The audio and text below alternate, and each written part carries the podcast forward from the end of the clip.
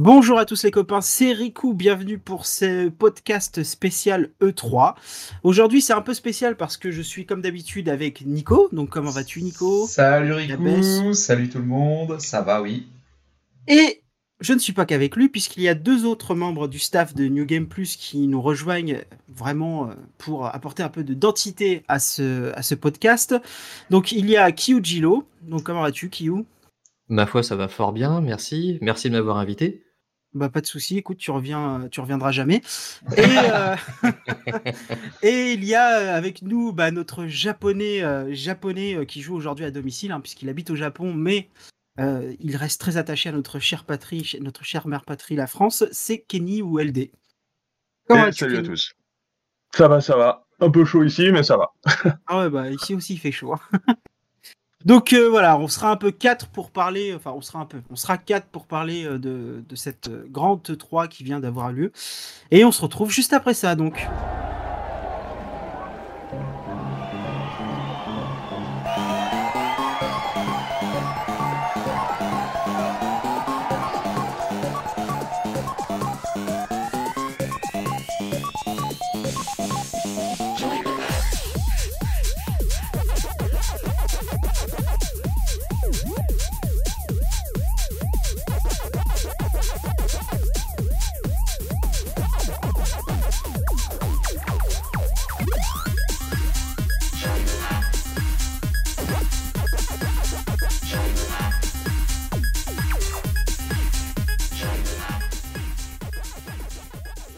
Pour commencer, je vous propose, chers amis, de faire un petit tour de table et de choisir peut-être le jeu qui vous aura euh, le plus fait briller les yeux pendant cette euh, semaine de conférence. Euh, LD. Ah, c'est moi qui les honneurs. Alors, bon, pour moi, ça a été un peu compliqué cette année, je pense. Il y a pas mal de jeux qui étaient relativement intéressants, mais si je dois en citer un qui m'aura surpris, c'est forcément le retour de Metroid.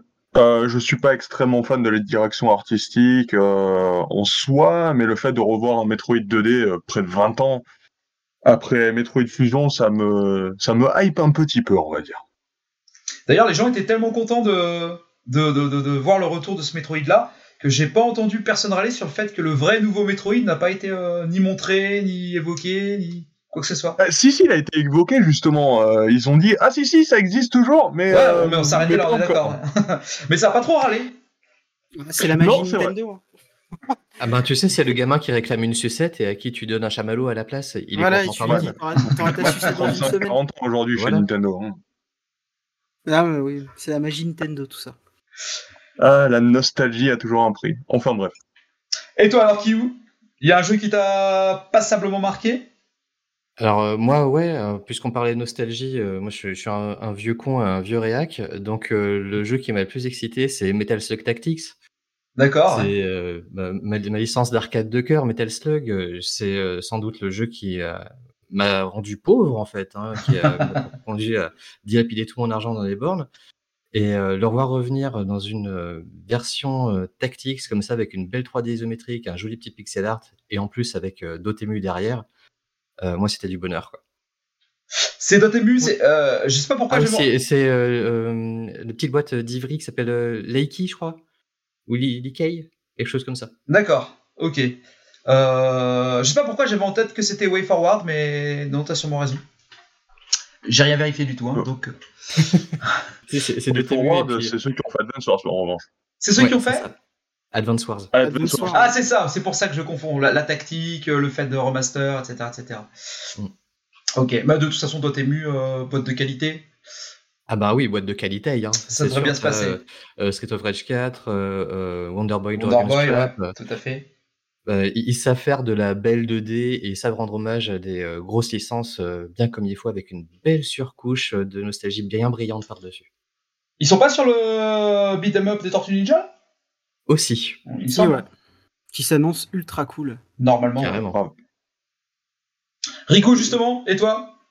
Ah bah Moi, il y en a qu'un. Le seul et only. C'est euh, Elden Ring. Évidemment. Bon, parce que, euh, voilà.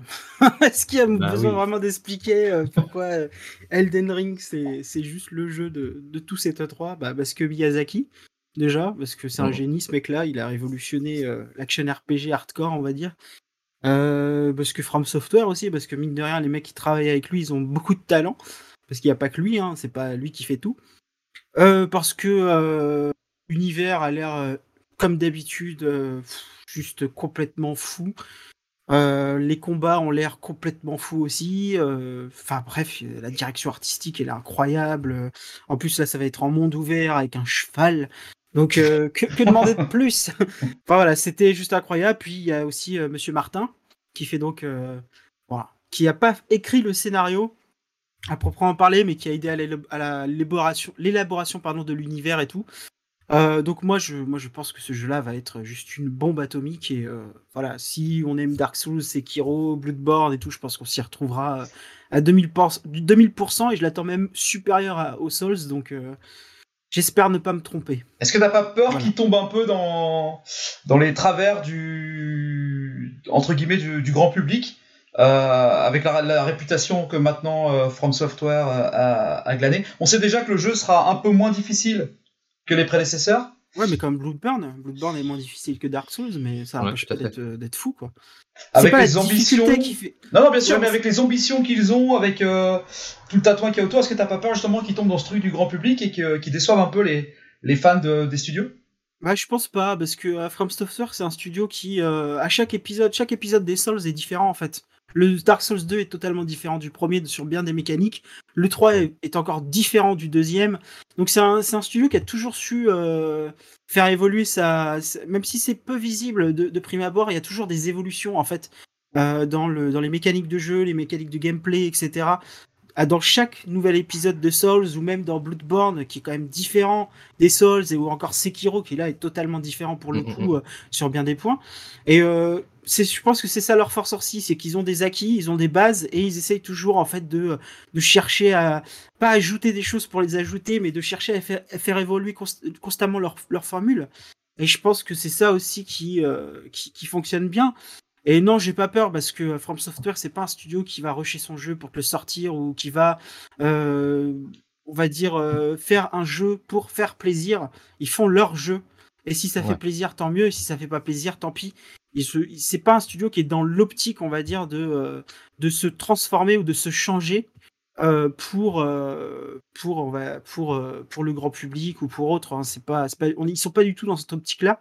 Et c'est pas du tout l'optique de Miyazaki non plus, quoi. Miyazaki, c'est un faiseur, c'est un créateur. Euh, il est pas là, il est pas là pour faire plaisir à un tel ou un tel. Lui, ce qu'il veut, c'est se faire plaisir aussi, ça se voit, quoi.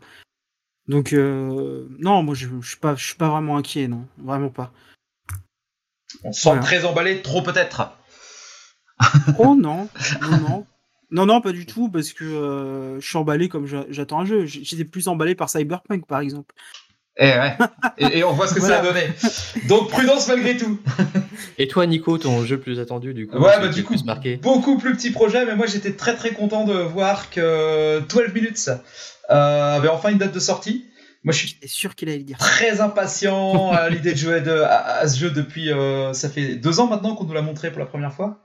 Euh, J'ai l'impression qu'il est devenu plus gros qu'il n'en avait l'ambition.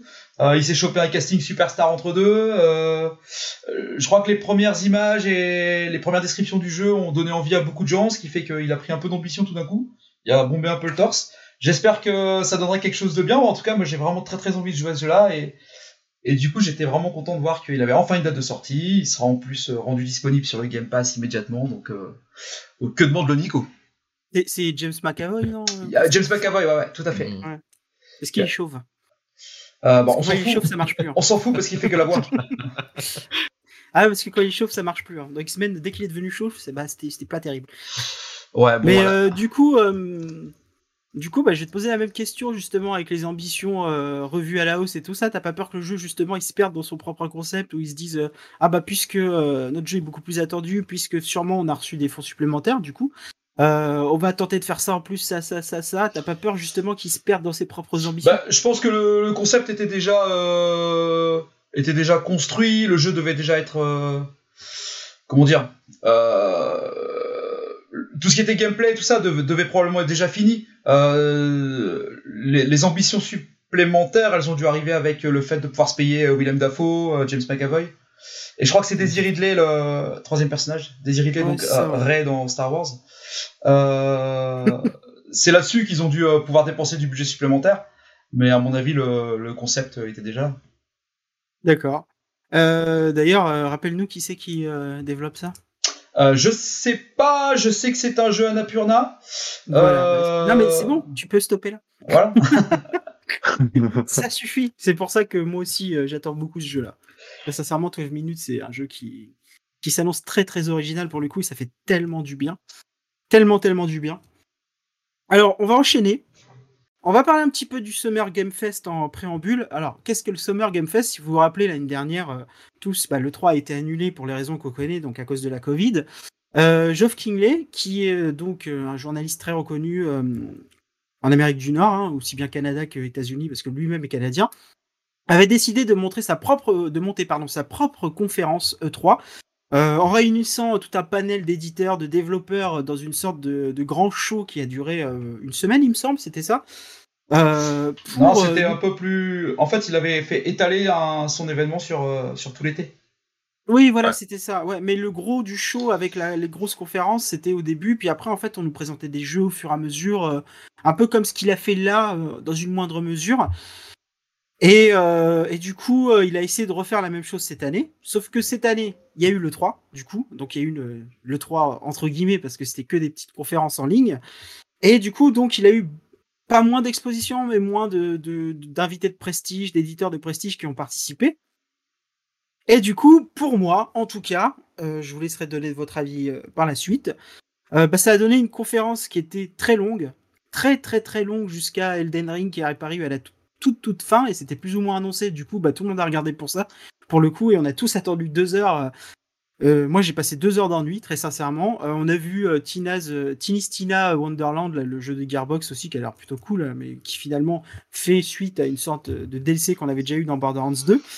Et à part ça, moi j'ai trouvé la conférence, si, il y, eu, il y a eu deux trois petits, deux, trois petits sursauts ici et là, mais moi j'en ai pas retenu grand chose, à part que bah, c'était une conférence de Amazon Prime, hein, tout simplement, parce que au j'en avais marre. Et euh, puis voilà, quoi. Vous, vous en avez pensé quoi, du coup euh, bah, Par exemple, toi, euh, Kiyu, t'en as pensé quoi? Moi, je, suis assez d'accord avec toi, en fait. comme on savait tous que Elden Ring allait être balancé, et en plus, Ryan Reynolds était apparu pour faire un micro-teasing en cours de route, en disant qu'il allait balancer Elden Ring, mais non. Ben, on était tous un peu cramponnés euh, à notre canapé à attendre, euh, vas-y, euh, envoie ton From, FromSoft qu'on puisse passer à autre chose, quoi. Donc, euh, c'est une semi-déception. Et euh, pour un mec qui veut concurrencer euh, le- l'E3, bah, je pense qu'il n'a pas encore les moyens de ses ambitions. C'est un mec qui, en fait, a fait euh, ce- son state of play maison, quoi, tout simplement. Il est parti chercher euh, tous ses contacts euh, avec ce- son agenda long comme le bras, là, et puis il a dit à Gearbox, allez, viens, euh, balance-moi ton euh, Tiny Tina euh, euh, Wonderland. Euh, euh, il a appelé son pote Kojima en mode, euh, t'as t'as moyen de nous faire un, un petit, euh, un petit show euh, comme si t'avais pris un peu trop de drogue et que tu planes complètement? Euh, Ouais, vas-y, go. Et puis à côté de ça, il a balancé deux, trois noms, mais euh, Ah bah en même a temps, Kojima, vraiment d'excitant, quoi. Kojima en ce moment, ce qui paraît, il est en Hollande, donc euh, Il est raccord, tu vois. tu vois, tu vois. Il s'est confiné dans un coffee house. Ouais, c'est ça, ouais, pour faire euh, Silent Hills Abandoned. Ouais. Mais euh, Et, et oui, pour moi, c'était juste un, un inventaire à la Prévert, tu vois. Il n'y avait pas de, de vraie ligne directrice, il n'y avait pas, il y avait pas vraiment d'identité, alors que le mec se revendique comme étant euh, euh, le gars qui va renverser des fruits. Donc, euh, Alors, n'oublions pas. Alors, moi, je tiens à préciser qu'on qu'on remet absolument pas en cause euh, la légitimité euh, de Ah Geoff du à tout. faire ce genre d'événement. N'oublions pas que c'est lui qui a créé le Game Awards. Euh, c'est un mec qui, quand même, on peut l'aimer ou ne pas l'aimer, mais qui est hyper passionné par le média jeu vidéo, vraiment très passionné et apporte beaucoup de choses, lui permet d'avoir une exposition euh, qui, est, euh, qui est assez incroyable d'ailleurs. C'est autre chose que euh, nos youtubeurs. Il n'est pas youtubeur de base, lui, mais c'est autre Ouais. chose que nos youtubeurs euh, maison. Euh, mais euh, très sincèrement, euh, voilà, c'était pas la panacée. Il me semble que oui, Kojima a présenté euh, Il a présenté Death, Death Stranding, Stranding, Director's Director's Cut. Alors oui, moi c'est un peu un peu le comment dire le point d'interrogation de sa sa conf parce que j'avais pas cru comprendre que Death Stranding avait été amputé de quelque contenu que ce soit. Euh, D'autant plus que Kojima a eu les, les coups des franges pour faire ce qu'il voulait avec son Death Stranding. Donc, je vois pas le pourquoi du comment d'un director's cut. Alors, moi, je peux te dire marketing, qu'ils ont- 100%, c'est tout. Oui, et ils ont coupé Julien Chiez au montage, donc peut-être qu'on l'aura cette fois-ci. C'est vrai. Julien Chaise édition. Non, non, mais c'est. Attends, attends, attends, c'est vrai. Il- normalement, il devait être dans le jeu, finalement, il ne l'a pas été. Euh, mais il me semble qu'il avait quand même fait ses parties. Ça se trouve, là, on va l'avoir dans la Director's Cut. Donc c'est ça Le qui va Julien cut. Voilà, moi ce que j'espère juste, c'est ce qu'ils vont nous offrir la Director's Cut gratuit sur PC, parce que moi j'y joue sur PC au jeu. Mm. Mais du coup, après, ouais. Euh, je ne vois pas non plus le, le truc, j'ai pas Non, l'impression. ce qui est marrant, c'est qu'en fait, la Director's Cut, justement, ça va être la, la première version. Et, et celle qui s'appelle Director's Cut, ça va être un truc euh, artificiellement gonflé pour vendre un peu plus de galettes. Euh, Peut-être ouais. que l'auteur euh, l'a d'ailleurs fait dans la souffrance. Parce que s'il a effectivement pu faire ce qu'il voulait comme on le croit pour le premier jeu, euh, là ça peut-être fait un peu chier d'avoir une pression de la production pour, euh, Pour apporter pour, une pour, en, pour rajouter un peu, ouais, pour allonger la sauce. Mm. En fait là c'est amusant, c'est que la vraie Director's Cut c'est celle qui s'appelle pas Director's Cut et, euh, Complètement. et- et puis celle où il y a un peu empêché, forcé, euh, elle doit être signée Director's Cut. C'est peut-être encore plus Après- douloureux au final. Après, il nous a fait quand même un petit teasing euh, assez drôle d'ailleurs. Le trailer était quand même drôle euh, sur Metal Gear. Quand on connaît Metal Gear, c'est marrant. Oui. Euh, mais du coup, euh, peut-être qu'il va ajouter peut-être des zones d'infiltration à la Metal Gear dans le jeu. Je vois pas ce que ça apporterait par contre. Mais pourquoi pas quoi. Après, c'est, on verra bien. De toute façon, on peut pas juger en l'état. Kojima, il est assez surprenant. Qu'on aime ou pas, c'est toujours assez surprenant. Mais on Mm. verra bien. Mais euh, voilà quoi. C'est, clair que cette conférence n'était pas forcément. Enfin, cette annonce dans la conférence n'était pas forcément celle qu'on attendait. On est tous d'accord pour dire qu'on attendait un jeu d'horreur parce que c'était ce qui nous était teasé depuis. euh, depuis des mois et des mois. Mais ça sera peut-être un jeu horrible. De quoi? Ça sera peut-être un jeu horrible. C'est-à-dire? Bah, un, Ah, au très, lieu mauvais, d'horreur. un- un très mauvais jeu. Pardon, c'était- c'était c'était une blague peut-être aussi ratée que la conférence, je, je m'en excuse. Bah d'ailleurs, parle-nous de la conférence, toi. Ouais, non, moi, ce qui, hein. ce qui m'a déçu un peu sur cette. euh, Eh, malgré tout, vous voyez cette, euh, cette art de l'enchaînement. Ce qui m'a déçu un peu sur, sur cette conférence, c'est euh, c'est par rapport à la volonté euh, qu'affiche en général Kigley de. euh, notamment avec les Game Awards et puis euh, ce qu'il lance avec Steam en partenariat, c'est-à-dire un ensemble de démos pour que tout le monde puisse participer à la conférence à la maison. Euh, vous voyez ce truc un peu participatif, ouvert à tous. euh, et, euh, et ce qu'il essaye de lancer avec les Game Awards depuis deux ou trois ans, bah, c'était complètement absent de cette conférence-là. Euh, comme tu disais, Riku, effectivement extrêmement sponsorisé par, par Amazon. Euh, Est-ce qu'il a pas voulu se faire un billet avec ça pour pouvoir faire autre chose derrière? Est-ce que, en tout cas, j'ai l'impression que c'était très loin des ambitions qu'il affiche d'habitude, et, et- c'est peut-être ça qui était pour moi le plus décevant. Puis effectivement, bon, pas tellement d'annonces euh, outrancièrement intéressantes, donc Il eu, ils ont parlé de Back 4 Blood aussi. ouais, mais ça fait un Euh, moment que Back 4 Blood on le voit tourner, ouais, c'est euh, ça, pas de oui. révélation quoi. Back 4 Il y a Blood, il, a- jeu, il y a eu mais 12 je- pages dans, dans le Edge il y a quelques mois, donc ça y est, on connaît le jeu.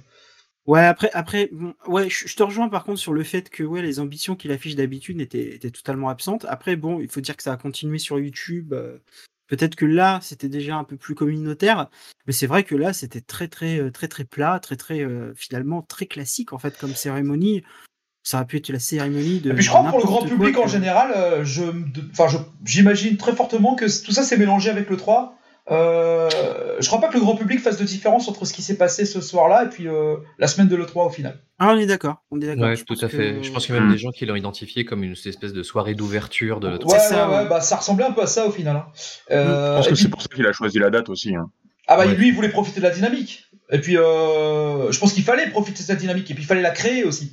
Euh, il a à la fois profité du truc et puis il a participé euh, à faire grossir cette dynamique parce que on en parlera sûrement tout à l'heure mais c'est important en tout cas dans l'esprit E3 qu'il y ait euh, un moment comme ça où tout est très dense où tout arrive en même temps et ça fait partie de la dynamique E3 donc euh, ça c'était une bonne idée pour, et pour lui et pour le 3.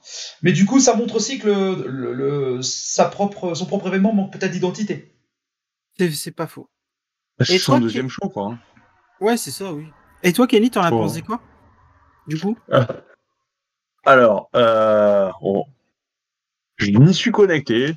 Je me suis rendu compte que, bon, avec le décalage horaire, hein, en vrai, j'ai passé finalement plus de temps à regarder des condensés. Hein, euh, C'était pas, vrai- c'est pas vraiment évident de suivre ce genre d'actualité au Japon en sachant que c'est basé pour le public occidental, donc européen et américain. Euh, majoritairement, euh, je me suis un peu fait chier, quoi, on va dire. Euh, que pour moi, ce que j'en ressentais plutôt, bon déjà oui, euh, comme il se place en concurrence directe avec le 3, il a choisi sa date en fonction avant pour se bah finalement pour cumuler la pub autour de son visage en fait. Il est le premier visage que les gens ont vu cet été et ensuite se sont enchaînées toutes les autres conférences. Je pense qu'il essaie de s'approprier euh, la visibilité en fait de ce genre d'événement, comme il le fait déjà avec le, les Game Awards. Euh, son partenariat avec Amazon, je pense qu'après trop de place aussi. Euh, bon, c'est principalement un accord commercial à ce niveau-là. Hein.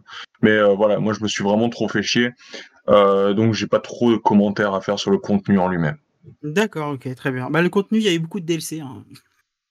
Ça, bah, comme, euh, comme, partout ailleurs, en fait, j'ai envie de dire. Hein. Smith, comme partout ailleurs. Paladin, j'ai vu Paladin, j'ai fait personne joue à ça, plus personne en tout cas. Donc du coup, euh, voilà, ça m'a un peu déçu aussi. Bah bref, c'est tout ce qu'on pouvait dire un petit peu sur le Summer Game Fest. On va pas trop nous attarder dessus non plus parce que c'est pas le 3 à proprement parler, mais c'était intéressant de donner notre avis là-dessus parce que tout simplement, euh, ça fait quand même aujourd'hui partie euh, de ce qu'on retient de cette 3. C'est le fait qu'il y ait une conférence avant qui soit plus ou moins rattachée à l'E3, mais pas totalement. Euh, du coup, on va enchaîner, les gars. On va parler euh, bah, d'Ubisoft. Ubisoft, la, la célèbre euh, boîte française qui, euh, qui nous a pondu à pas Watch Dogs Legion et parmi les meilleurs jeux de l'année dernière. Et c'est ironique. Hein. Oh, et ça parle coup, mal, quand même. Non, mais après, il y a eu Assassin's Creed Valhalla, donc ça a rattrapé hein, quand même, puisque Valhalla, je, je suis le premier à dire que c'est un très bon jeu. Et du coup, Ubisoft, on en attendait beaucoup, il faut le dire, parce qu'à chaque 3, on attend beaucoup d'Ubisoft. Le problème d'Ubisoft, c'est qu'ils ont fait une conférence en amont sur Far Cry 6, dédiée à Far Cry 6. Du coup, bah, Far Cry 6, plus de surprise, hein, forcément. Alors moi, je pense très sincèrement que avoir fait ça en amont de l'E3, ça, c'est un peu débile, euh, parce que euh, bah, du coup, euh, la surprise Far Cry 6, bah, on l'avait plus, et il n'y a pas eu grand d'autres surprises lors de cette, Ubis cette conférence Ubisoft. Euh, il devait y en avoir une, mais Nintendo a fait une blague. Ouais, voilà, il y a eu Mario et euh, les Lapins Crétins 2, dont euh, vous allez me rappeler le titre parce que je me rappelle pas du titre. Sparks of Hope. Voilà, c'est ça. Alors moi, moi très sincèrement, j'ai pas joué au premier, ça m'intéresse très moyennement. Euh, Il y a eu ensuite euh, Rainbow Six aussi, donc euh, Extraction, il me semble qu'il s'appelle, euh, qui a l'air plutôt cool. C'est à la base un mode de jeu, si vous savez pas, pour qui était sorti pour une certaine saison de Rainbow Six, qui nous mettait euh, qui euh, nous demandait de faire face à des, euh, des engences parasites extraterrestres. Et là, ils en ont fait un jeu à part entière parce que bah, ça a bien pris, la sauce a bien pris sur le mode de jeu. Ça a l'air plutôt sympa, ça a l'air cool, hein, dans la droite lignée de Rainbow Six, mêlé un petit peu à un côté Left 4 Dead. À part ça, il y a eu la grosse, grosse surprise, on va dire, Avatar en fin de conférence. Alors, on savait que le jeu était en développement par Massive. Là, c'est la première fois qu'on a du in-game engine. Hein. C'est pas du gameplay qu'on a vu à proprement parler, c'est du in-game engine. Euh, bah, ça s'annonce comme le film. Je sais pas quoi d'autre dire. Euh, dire d'autre, pardon. Euh, mais à part ça, Ubisoft, moi, ça a été un peu la douche froide. Je tiens à le dire. Il y a eu Riders aussi, le, le jeu de. Ouais, Riders. Republic. Riders Republic, ouais, c'est ça. Donc euh, le jeu un peu de qui m'a fait vachement penser à, à un jeu PlayStation qui s'appelle euh, Tree Extreme pour ceux qui connaissent. Oh oui, oui, tout à fait. Et euh, à part ça, bah pour moi ça a été un peu la douche froide mine de rien Ubisoft.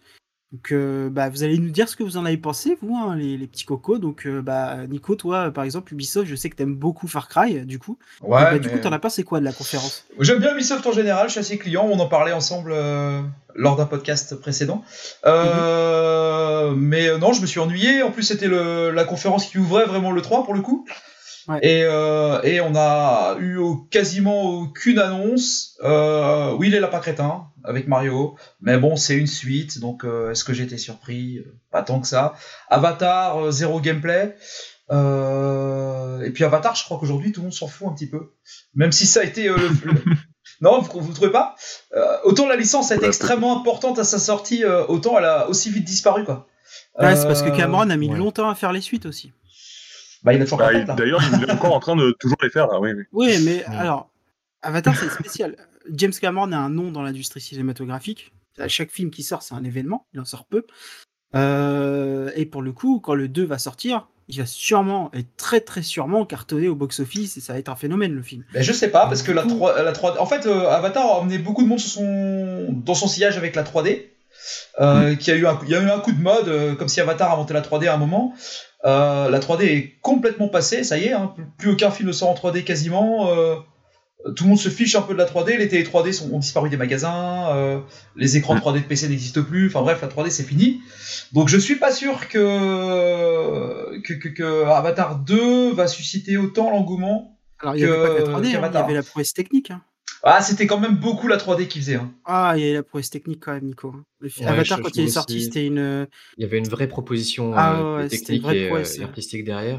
Euh, après, on en pense en pense, ce qu'on en pense, si tu veux. C'est c'est un énorme blockbuster qui était taillé pour cartonner d'avance. Oui. Mais euh, je trouve que c'est un, un film qui a subi un certain bâchage parce que, ouais, le scénario est pas exceptionnel. Euh, les scènes d'action, moi, j'ai trouvé qu'elles marchaient plutôt bien. L'univers était plutôt cool. Euh, c'est un film sur lequel je vais pas tirer de manière gratuite parce que je trouve qu'il avait de be- belles intentions. Et, et comme tu dis, Rico, euh, c'est Cameron derrière. Et euh, même quand le mec il fait un gros blockbuster grand public, il y a toujours quelque chose à en tirer. Ah, moi je veux Et, pas tirer euh, sur le film, hein, mais je suis, enfin, je suis quand même assez surpris de à quel point le, euh, le truc n'a rien donné, quoi. C'est jamais devenu une franchise. euh, C'est en train de devenir une franchise. Ouais, c'est en train de devenir Ouais, une c'est en train de devenir depuis une dizaine d'années, quoi. Alors après, comme, comme disait Rico, euh, Cameron, c'est un mec qui est produit de manière très très lente. Mm. Et euh, là, on sait que c'est acté. hein, euh, Avatar va sortir en 2022, donc enfin le 2 pardon hein, va sortir en 2022. Donc on s'attendait, ça commence à bouger sur les sites ciné à ce propos-là, et on s'attendait bien à ce que ce soit accompagné d'un d'un petit jeu, d'un petit truc comme ça. Donc je pense que c'est plutôt un problème de timing en fait. Là, on n'a pas encore de matière à se mettre sous la dent avec un Avatar 2. Alors, balancer un jeu vidéo Avatar alors que le- la hype n'a pas encore vraiment pris au côté cinéma, je pense que c'est une erreur de timing, tout simplement. C'est aussi parce que euh, personne ne sait, au jour d'aujourd'hui, ce que va être le jeu. Tout à fait. C'est-à-dire qu'on nous a balancé euh, un trailer CGI, ok. Par contre, vous auriez pu nous donner des infos sur le jeu. Parce que finalement, le jeu, euh, on sait rien dessus, quoi. On sait pas. On sait juste que c'est Massif qui développe. Alors moi, Massif, c'est un studio que j'aime beaucoup. C'est ceux qui ont fait les deux The Division. Et je les aime beaucoup pour le deuxième, qui est pour moi une très franche réussite. C'est d'ailleurs l'un des meilleurs jeux Ubisoft de ces euh, cinq dernières années, euh, très facilement. Mais on sait pas euh, ce que va donner le jeu. On sait pas si justement ça va être un jeu un peu service à la, à la The Division. Moi, j'ai l'impression que c'est plus ou moins ce qui est annoncé, notamment à la fin du trailer, où on voit un peu une petite séquence de coop entre deux navis. Euh, mais euh, on sait vraiment pas ce que ça va donner, ce que ça va être, si ça va être un TPS, si ça va être euh, un jeu d'exploration à action-aventure. euh, on n'a aucune idée de ce que ça va être, et je pense que c'est aussi ça qui a fait que bah, il y a eu l'effet d'annonce, et derrière, comme il y a rien sur le jeu, on nous a rien donné. Je, je vous dis hein, très sincèrement, le CP que j'ai reçu pour rédiger l'article sur Avatar, il faisait trois lignes. J'avais jamais reçu un CP comme ça. Euh, tu regardais tous les autres CP Ubisoft, c'était des gros blocs. Celui-là, c'était trois lignes. Oui, alors vous retournez sur Pandora, euh, c'est la guerre. En gros, c'est ça. Et euh, toi, tu là, tu fais d'accord, très bien, mais qu'est-ce que c'est? Et on n'en a aucune idée. Et je pense que c'est ça aussi qui a euh, fait baisser très très vite la hype autour du jeu, c'est que on nous a balancé le trailer et basta. Et le problème, en fait, c'est que contrairement à certains autres jeux qui réussissaient à clore les cérémonies Ubisoft de manière ouf, genre Watch Dogs premier du nom qui avait clos la, la cérémonie d'Ubisoft de- à l'époque de manière totalement folle lors de la sortie de la PS4, bah pourquoi, pourquoi euh, c'est resté en mémoire? Mais parce qu'on savait où on allait. Et parce que aussi, on savait non seulement où on allait, mais aussi parce que c'était neuf, c'était nouveau. Euh, Avatar, finalement, c'est un univers qu'on connaît parce qu'on a tous vu le film. On connaît, on connaît ces gens, on connaît les enjeux de l'univers. On sait pourquoi les hommes, euh, l'humanité sur la planète Pandora, pourquoi ils attaquent les navis, pourquoi on connaît tout ça. Et du coup, nous, ce qu'on voulait, c'était savoir ce que ce qu'allait être le jeu. On s'en foutait de l'univers, on le connaît. Mais du coup, on n'a rien eu, on n'a eu aucune info. Et, Je trouve qu'il y a un bah, truc qui est, forcément, euh, bah, qui est assez symptomatique, c'est la présentation qu'ils ont fait de Just Dance. Euh, ils sont arrivés avec euh, bon euh, pour Just Dance 2022, on voulait faire un truc lourd et tout ça, et bim, il y a un YouTuber que nous on connaît ni d'Eve ni d'Adam qui apparaît à l'écran, comme si c'était Michael Jackson. Euh, tout un cirque autour de ce mec que encore une fois nous on connaît de nulle part. Alors il est peut-être extrêmement connu aux États-Unis. Mais non, voilà, c'est ça le problème. C'est qu'ils arrivent avec une espèce de d'introduction de la promesse d'un truc ouf.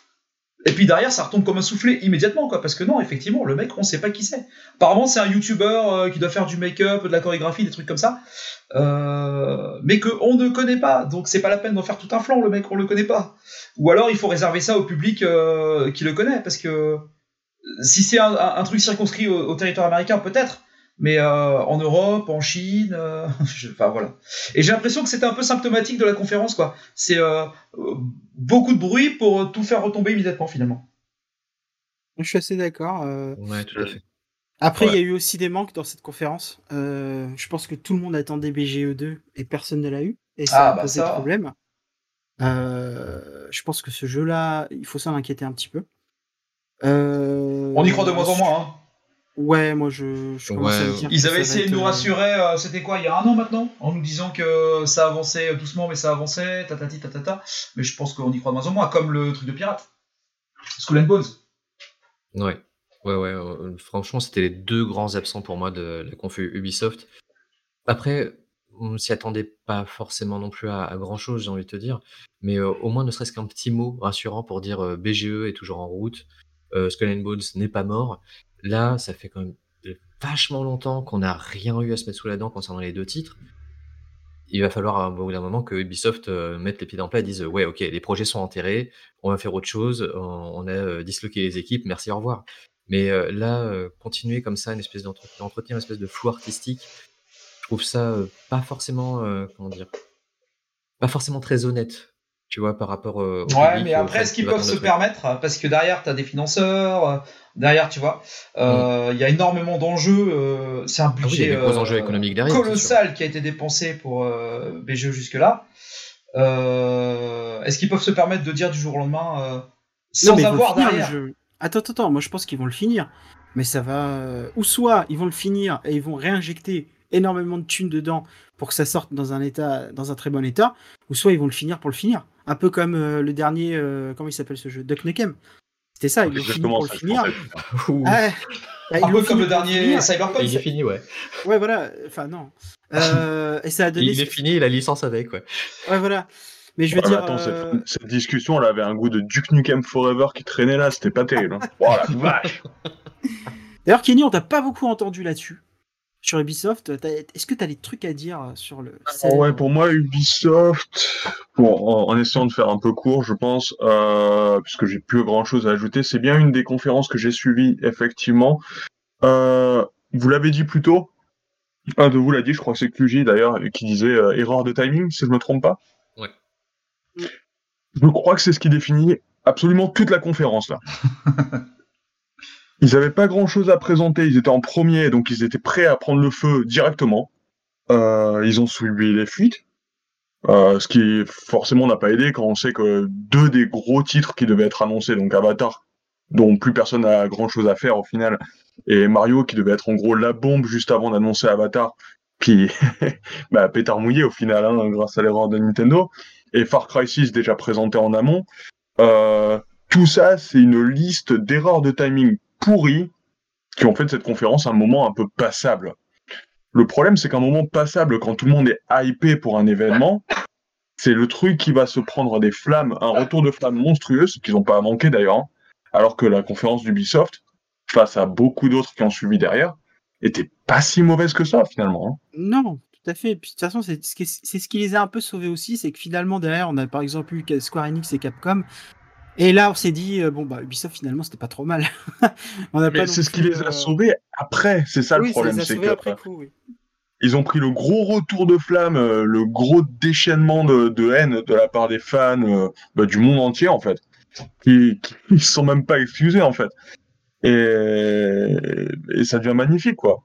Parce que ça, c'est c'est justement le premier coup qui, qui nous permet de nous poser la question est-ce que le 3 ne serait pas justement compromis à l'avenir? Enfin bon, Alors ça, on parlera de ça après. voilà. On va pas, on va pas tout mélanger. On va parler ça après, vous inquiétez pas. Euh, on va passer maintenant à Devolver, pour le coup, hein, qui était donc la conférence qui a suivi celle d'Ubisoft. Alors Devolver, c'est Devolver. hein, qui dit Devolver dit forcément conférence décalée. Ben, c'est ce qu'on a, ce à quoi on a eu le droit cette année, hein, très sincèrement. Moi, je me suis tapé des bonnes barres. euh, parce que tous les ans je me tape des bonnes barres sur Devolver, je suis pas forcément hypé par tout ce qu'ils montrent, hein, forcément parce que c'est pas le, l'éditeur qui a le plus de poids dans l'industrie et le plus d'argent non plus. C'est plus un éditeur qui prend des petits jeux indés et qui les, euh, qui les met euh, à la lumière de tous. J'ai retenu un, un jeu, voilà, c'est euh, Trek to Yumi, un espèce de jeu de, de samouraï noir et blanc qui fait très Kurosawa sur les bords et peut-être même un peu plus que, que ne l'a été Ghost of Tsushima. à part celui-là, il y a il y, a des, projets intéressants. Hein. Moi, je suis toujours aussi hypé par Shadow Warrior 3, mais c'est un jeu qu'on connaissait d'avant, le 3. Du coup, ce que j'ai vu, j'ai pas découvert grand chose, mais voilà, c'est Shadow Warrior 3. Moi, j'adore cette licence de toute façon. Donc euh, voilà.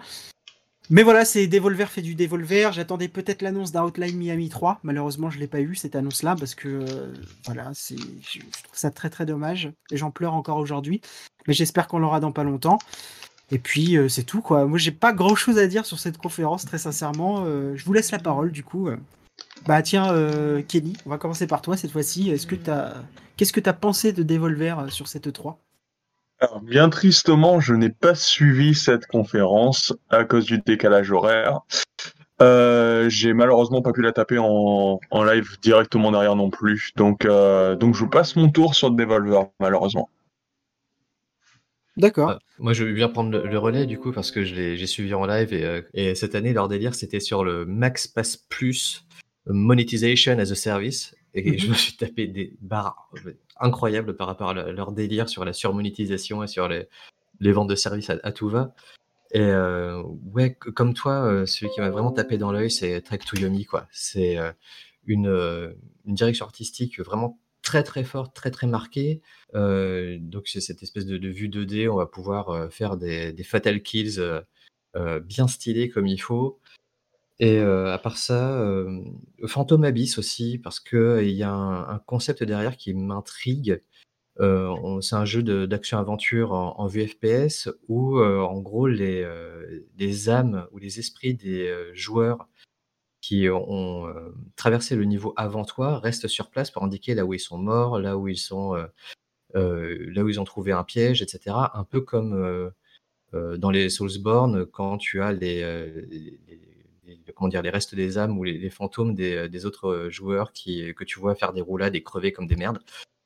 Et, du coup, ces deux titres-là m'ont vraiment, vraiment interpellé. Après, Devolver fait du Devolver. Euh, c'est qu'ils ont euh, ce, ce, ton décalé euh, qu'on attend. Donc, je suis moins surpris que les années précédentes, mais tout aussi content de les avoir retrouvés. D'accord, bah oui, c'est un peu le sentiment général, j'ai l'impression. Et toi, Nico, du coup? Non, moi j'ai été un peu saoulé par la conférence. Euh, je suis un peu saoulé. T'es vraiment blasé, toi. Peut-être. Ouais. Je pensais que c'était moi au début. Quoi. non, non, attends, après je t'expliquerai à quel point j'ai été excité par euh, Microsoft. Mais euh, non, non, mais, mais en fait, un peu, un peu de manière méta, comme euh, si vous avez suivi un peu le petit scénario qu'ils ont mis en place, euh, l'espèce de directrice qui est gavée par les idées un peu débiles de son staff. Bah, ça m'a fait un peu ça en fait. Euh, ras-le-bol des conférences décalées euh, de Devolver qu'on a tous les ans avec le petit scénario rigolo. Euh, ras-le-bol en fait. Et à tel point que moi sur cette conférence-là déjà je n'ai retenu aucun jeu. Il y a sûrement des très bons trucs, mais là à l'heure où je vous parle j'ai retenu aucun jeu. Et, et, surtout pendant la conférence à chaque fois, ça fait déjà euh, au moins deux ou trois conférences que ça me fait ça.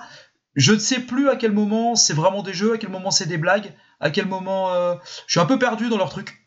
Je suis assez d'accord, c'est un peu le problème de, des conférences Devolver, c'est que des fois, c'est tellement, euh, bah, c'est tellement méta que euh, bah, on se perd dans le truc et on se dit, mais est-ce que c'est un jeu? Est-ce que c'est une connerie? Parce que leur histoire de Devolver Max Pass, à un moment tu dis, ah, ils ont vraiment fait un abonnement Devolver ou c'est quoi? Non, c'est une blague en fait, mais. Oui mais voilà, tu sais plus où est le vrai, où est le faux, tu sais plus ce que tu regardes. Euh, et, et, à la fin, bah voilà, j'ai rien retenu et, ça m'a un peu saoulé. Et je pense qu'ils sont prisonniers de ce format. Euh, ils doivent faire des réunions euh, infernales à base de. Alors qu'est-ce qu'on fait cette année Il faut qu'on ait plus loin que l'année dernière. Et, je pense que c'est très compliqué pour eux aussi de faire quelque chose qui tient la route à la hauteur des attentes, parce que du coup ils sont attendus là-dessus. il faudrait vraiment qu'il y ait une grosse rupture pour qu'ils fassent complètement autre chose. Bah, en fait, le, problème qu'on a avec Devolver, euh, c'est que euh, s'ils ont fait ça à la base, c'est aussi pour euh, avoir de l'exposition. Il faut le dire, hein, parce que on va, on va quand même rappeler que le premier Hotline Miami, ils l'ont présenté sur le parking de l'E3 parce qu'ils n'avaient pas les thunes pour faire de conférences ni rien du tout. Donc je pense qu'il est question d'exposition aussi, c'est-à-dire qu'ils ont, ils ont décidé eux-mêmes de montrer, déjà parce que c'est un éditeur qui est de base assez décalé, mais ils ont montré, ils ont voulu mettre ça en avant énormément pour avoir une certaine exposition pardon, par rapport aux gros mastodontes, euh, Square Enix, Ubisoft, Electronic Arts, etc., euh, qui ont du coup des, qui avaient du coup des conférences à l'E3 et qui prenaient toute la lumière. Donc du coup, ça avait plutôt bien marché d'ailleurs. Le problème finalement, c'est que on ne retient Devolver d'année en année que pour ça. Et finalement, les jeux passent toujours au second plan. Ouais, il y, a- se dit- il y a plus d'efforts mis dans la mise en scène que dans le programme.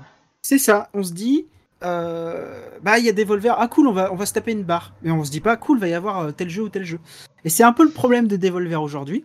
Et c'est pour ça que je te rejoins totalement dans le sens où je peux comprendre que euh, quand on regarde une conférence Devolver aujourd'hui, ou soit on rigole, ou soit on s'ennuie profondément et on retient rien quoi.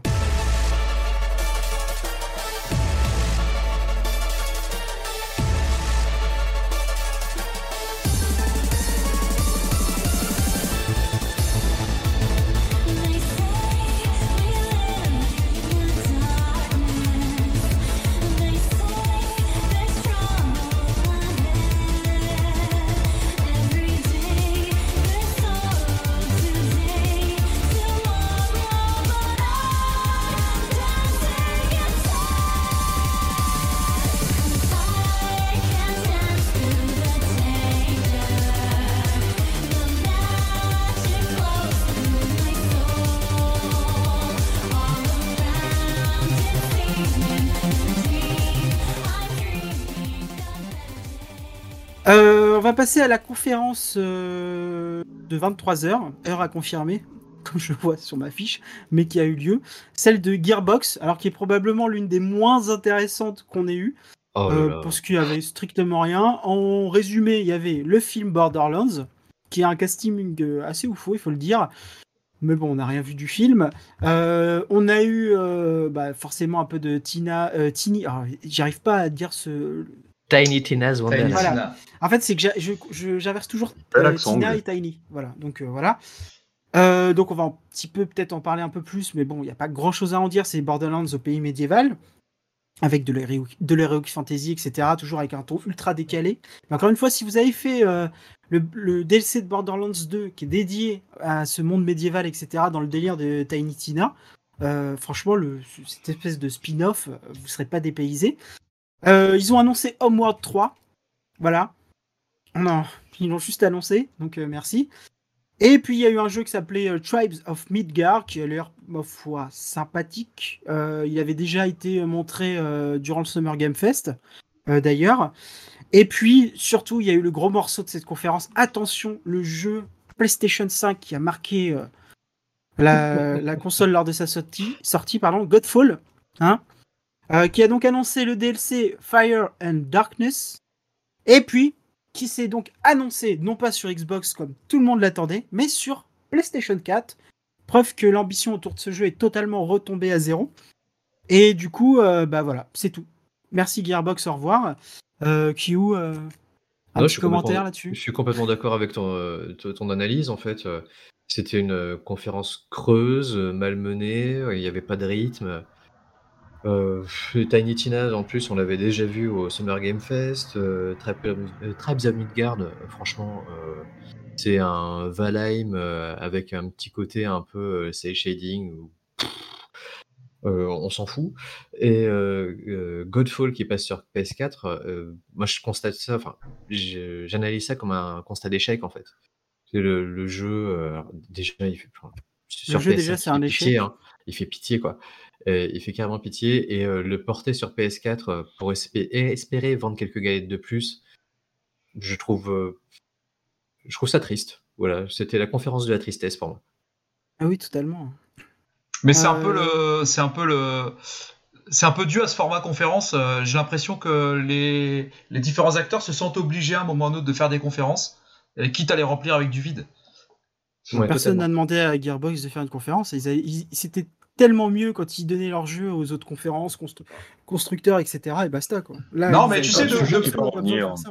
Depuis que Hein Nintendo a lancé les directs et que PlayStation s'est lancé dans la faille, j'ai l'impression que c'est devenu un format obligatoire. Et donc, tu as, des, des conférences qui se multiplient, pas forcément pour cette E3, mais tout au long de l'année, tu as des conférences qui se multiplient, euh, souvent pour rien dire, juste pour occuper le terrain, pour euh, rappeler que son nom existe, euh, pour avoir une chaîne YouTube alimentée.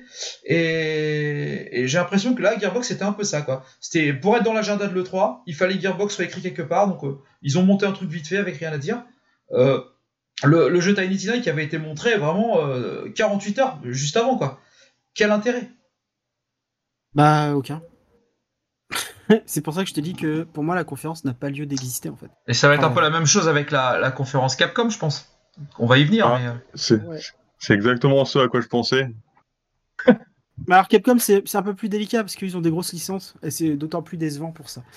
Euh, bah du coup si quelqu'un a quelque chose à rajouter sur euh, Gearbox? Non. Oui non. Dire quoi? Ah, à pardon. rajouter sur Gearbox?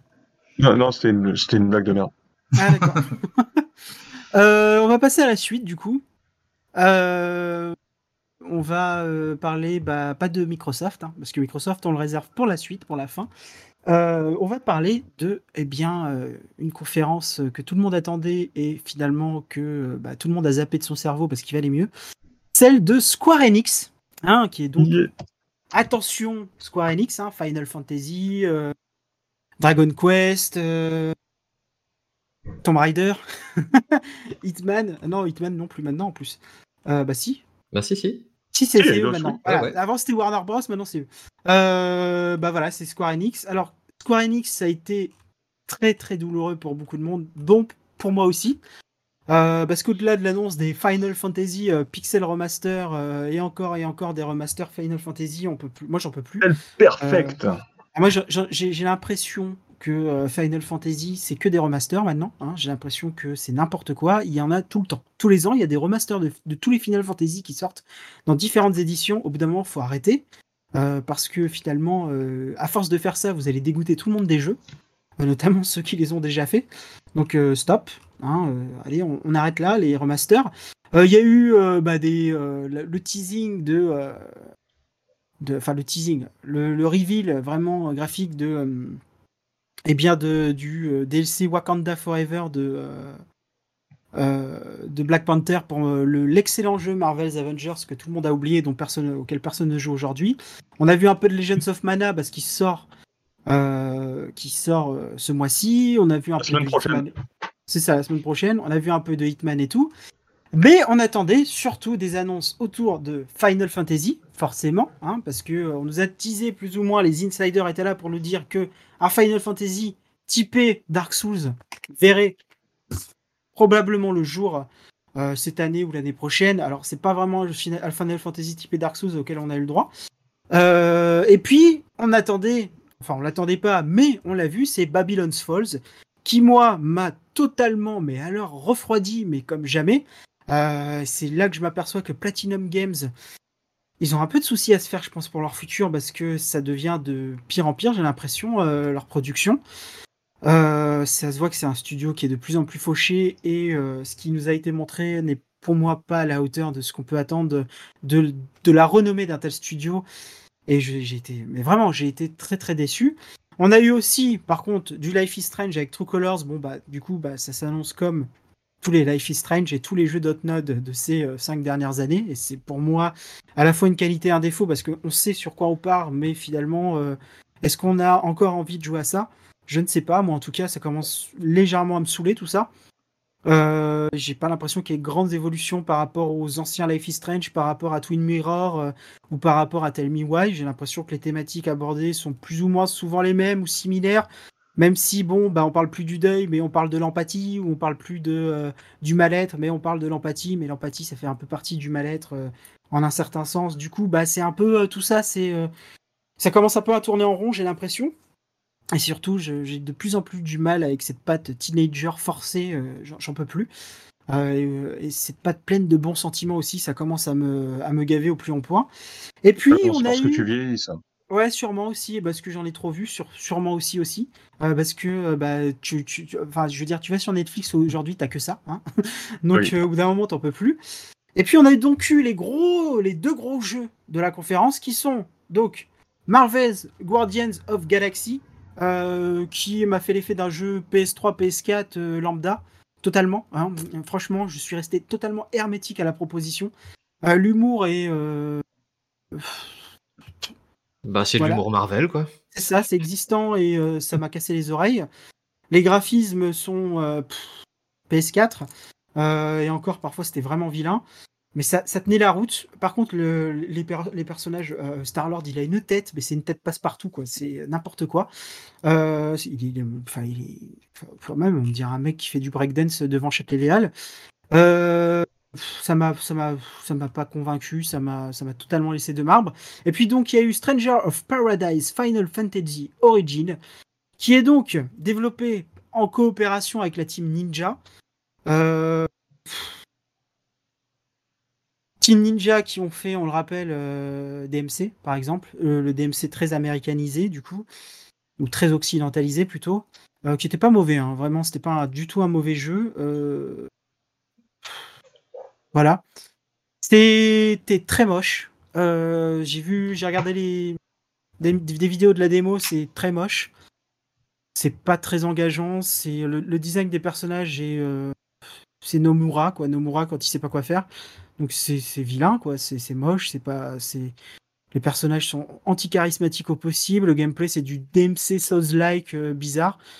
Ça a l'air assez poussé. Il y a, l'air quand même d'avoir pas mal de possibilités en termes de gameplay, mais euh, l'univers est très très peu inspiré. euh, en tout cas pour ce qu'on en a vu et mm, c'est pareil, c'est un gros pétard mouillé. Du coup, qu'est-ce que je retiens de Square Enix? Bah rien. Voilà. je retiens juste que ça a été la déception totale.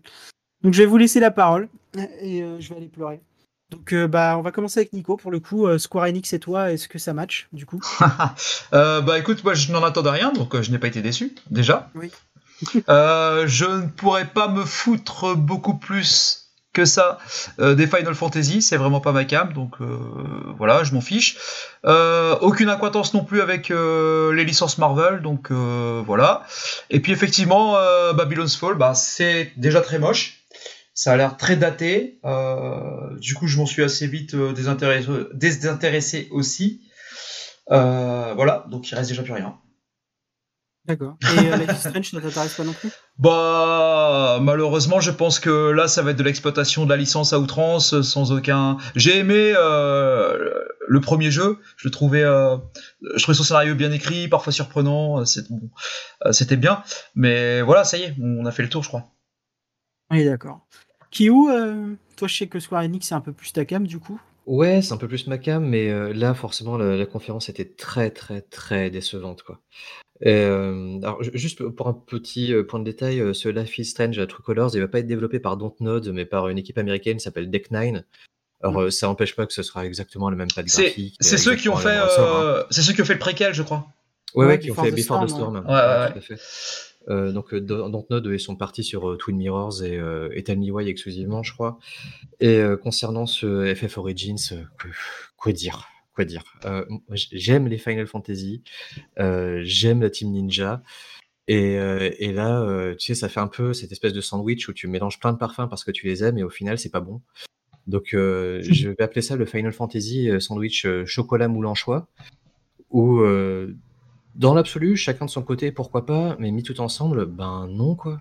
Non, le design est moche. Euh, en plus, ils nous ont sorti une bande-annonce, mais dégueulasse. Elle était horrible. Elle était atroce, euh, avec euh, cette espèce de, de, de, de- de héros euh, qui ressemble à un, à un Dante prépubère euh, mal fini, euh, qui te répète toutes les 4 secondes euh, I got to You have kill to kill chaos. chaos. Where's chaos? Mais laisse tomber quoi. Euh, T'as juste l'impression qu'ils ont fait la, la bande-annonce à l'arrache pour présenter un jeu loin d'être fini. Je sais pas ce que ça va donner, mais là en l'état, euh, on me le donne, je le prends pas quoi. Donc, Bah, moi j'ai un euh, peu j'ai un peu de mal aussi avec le jeu par rapport à je me demande ce qu'il va donner au niveau du scénario parce que ce que j'ai compris ils ont eu l'idée de faire ce jeu euh, après avoir fait le dernier Dissidia. Donc Oui. Dissidia pour ceux qui qui connaissent pas c'est un jeu de combat euh, qui euh, entremêle tous les univers Final Fantasy aussi différents euh, soient-ils les uns des autres. Et là le coup c'est s'ils essaient de faire ça euh, dans un vrai jeu avec une vraie histoire, un vrai scénario etc. avec un un vrai fond pour nous expliquer que finalement tous les univers de Final Fantasy sont, connectés les uns aux autres. Non, non, non. non, je suis pas preneur non non. Plus, Franchement, quoi, la- c'est- La, non. la- la tentative, pour moi, c'est un échec. Clairement, cette conférence-là, c'était un échec. Euh, comme tu disais tout à l'heure, Nico, euh, les Gardiens de la Galaxie, non mais euh, s'il te plaît, en plus, ils ont même pas les, euh, les droits d'image des acteurs, donc ils sont repartis sur une espèce de cara design, mais moche au possible. Bah, ça, c'est comme le jeu Marvel pour le coup. Ah ouais, ouais, bah là, ça va être la même Avengers. soupe. hein. Euh, alors, ils, ils se vantent cette fois-ci euh, de faire un jeu euh, 100% solo, sauf que euh, Avengers déjà en solo c'était nul, en multijoueur c'était la purge. Euh, là, on va peut-être faire l'inverse. En solo ce sera la purge et en multijoueur ce sera nul.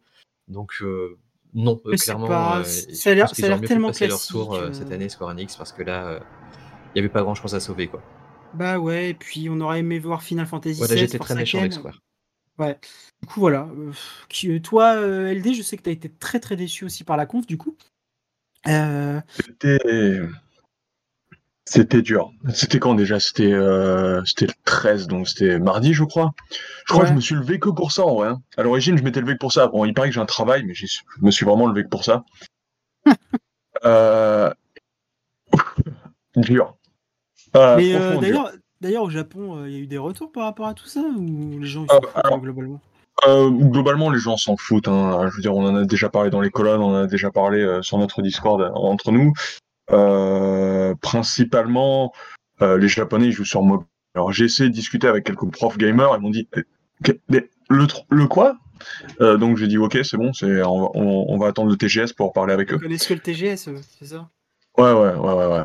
Bah, de toute manière, ils l'ont compris. Les trois quarts des, enseignants avec qui je travaille, euh, PS5, c'est même pas dans le programme. euh, c'est non, non, c'est tout ça, c'est pour l'instant, on n'en parle pas encore. Euh, donc ouais, me lever pour pour voir ce qui a été présenté a été dur. Alors bon, moi je suis un peu moins difficile que vous sur le jeu Gardien de la Galaxie. Alors oui, c'était pas très beau, mais il est pas non plus prévu pour sortir dans la fin à la fin de la semaine. Euh, en plus, bon, euh, je veux dire, il, il sort aussi sur Switch le machin. Bon, il sera, il sera streamé, mais il sort aussi sur Switch. Euh, il sera streamé sur le cloud. Euh, je trouve que faire une, une, euh, un jeu narratif euh, avec des avec les personnages qui réagissent en fonction de, de, de vos décisions le long du jeu, je trouve que c'est plutôt sympa. Ensuite, c'est vrai que ça avait l'air relativement bateau. Et puis bon, à partir de là, donc à partir de cette annonce initiale qui était convenable, j'imagine, pour un fan. On s'arrêtera là, il faudrait demander à Lunan ce qu'il en a pensé d'ailleurs. Ouais, ce serait de voir, euh, bah, c'est de voir comment c'est tombé à partir de là, quoi. Et c'est tombé bien bas quand même. hein.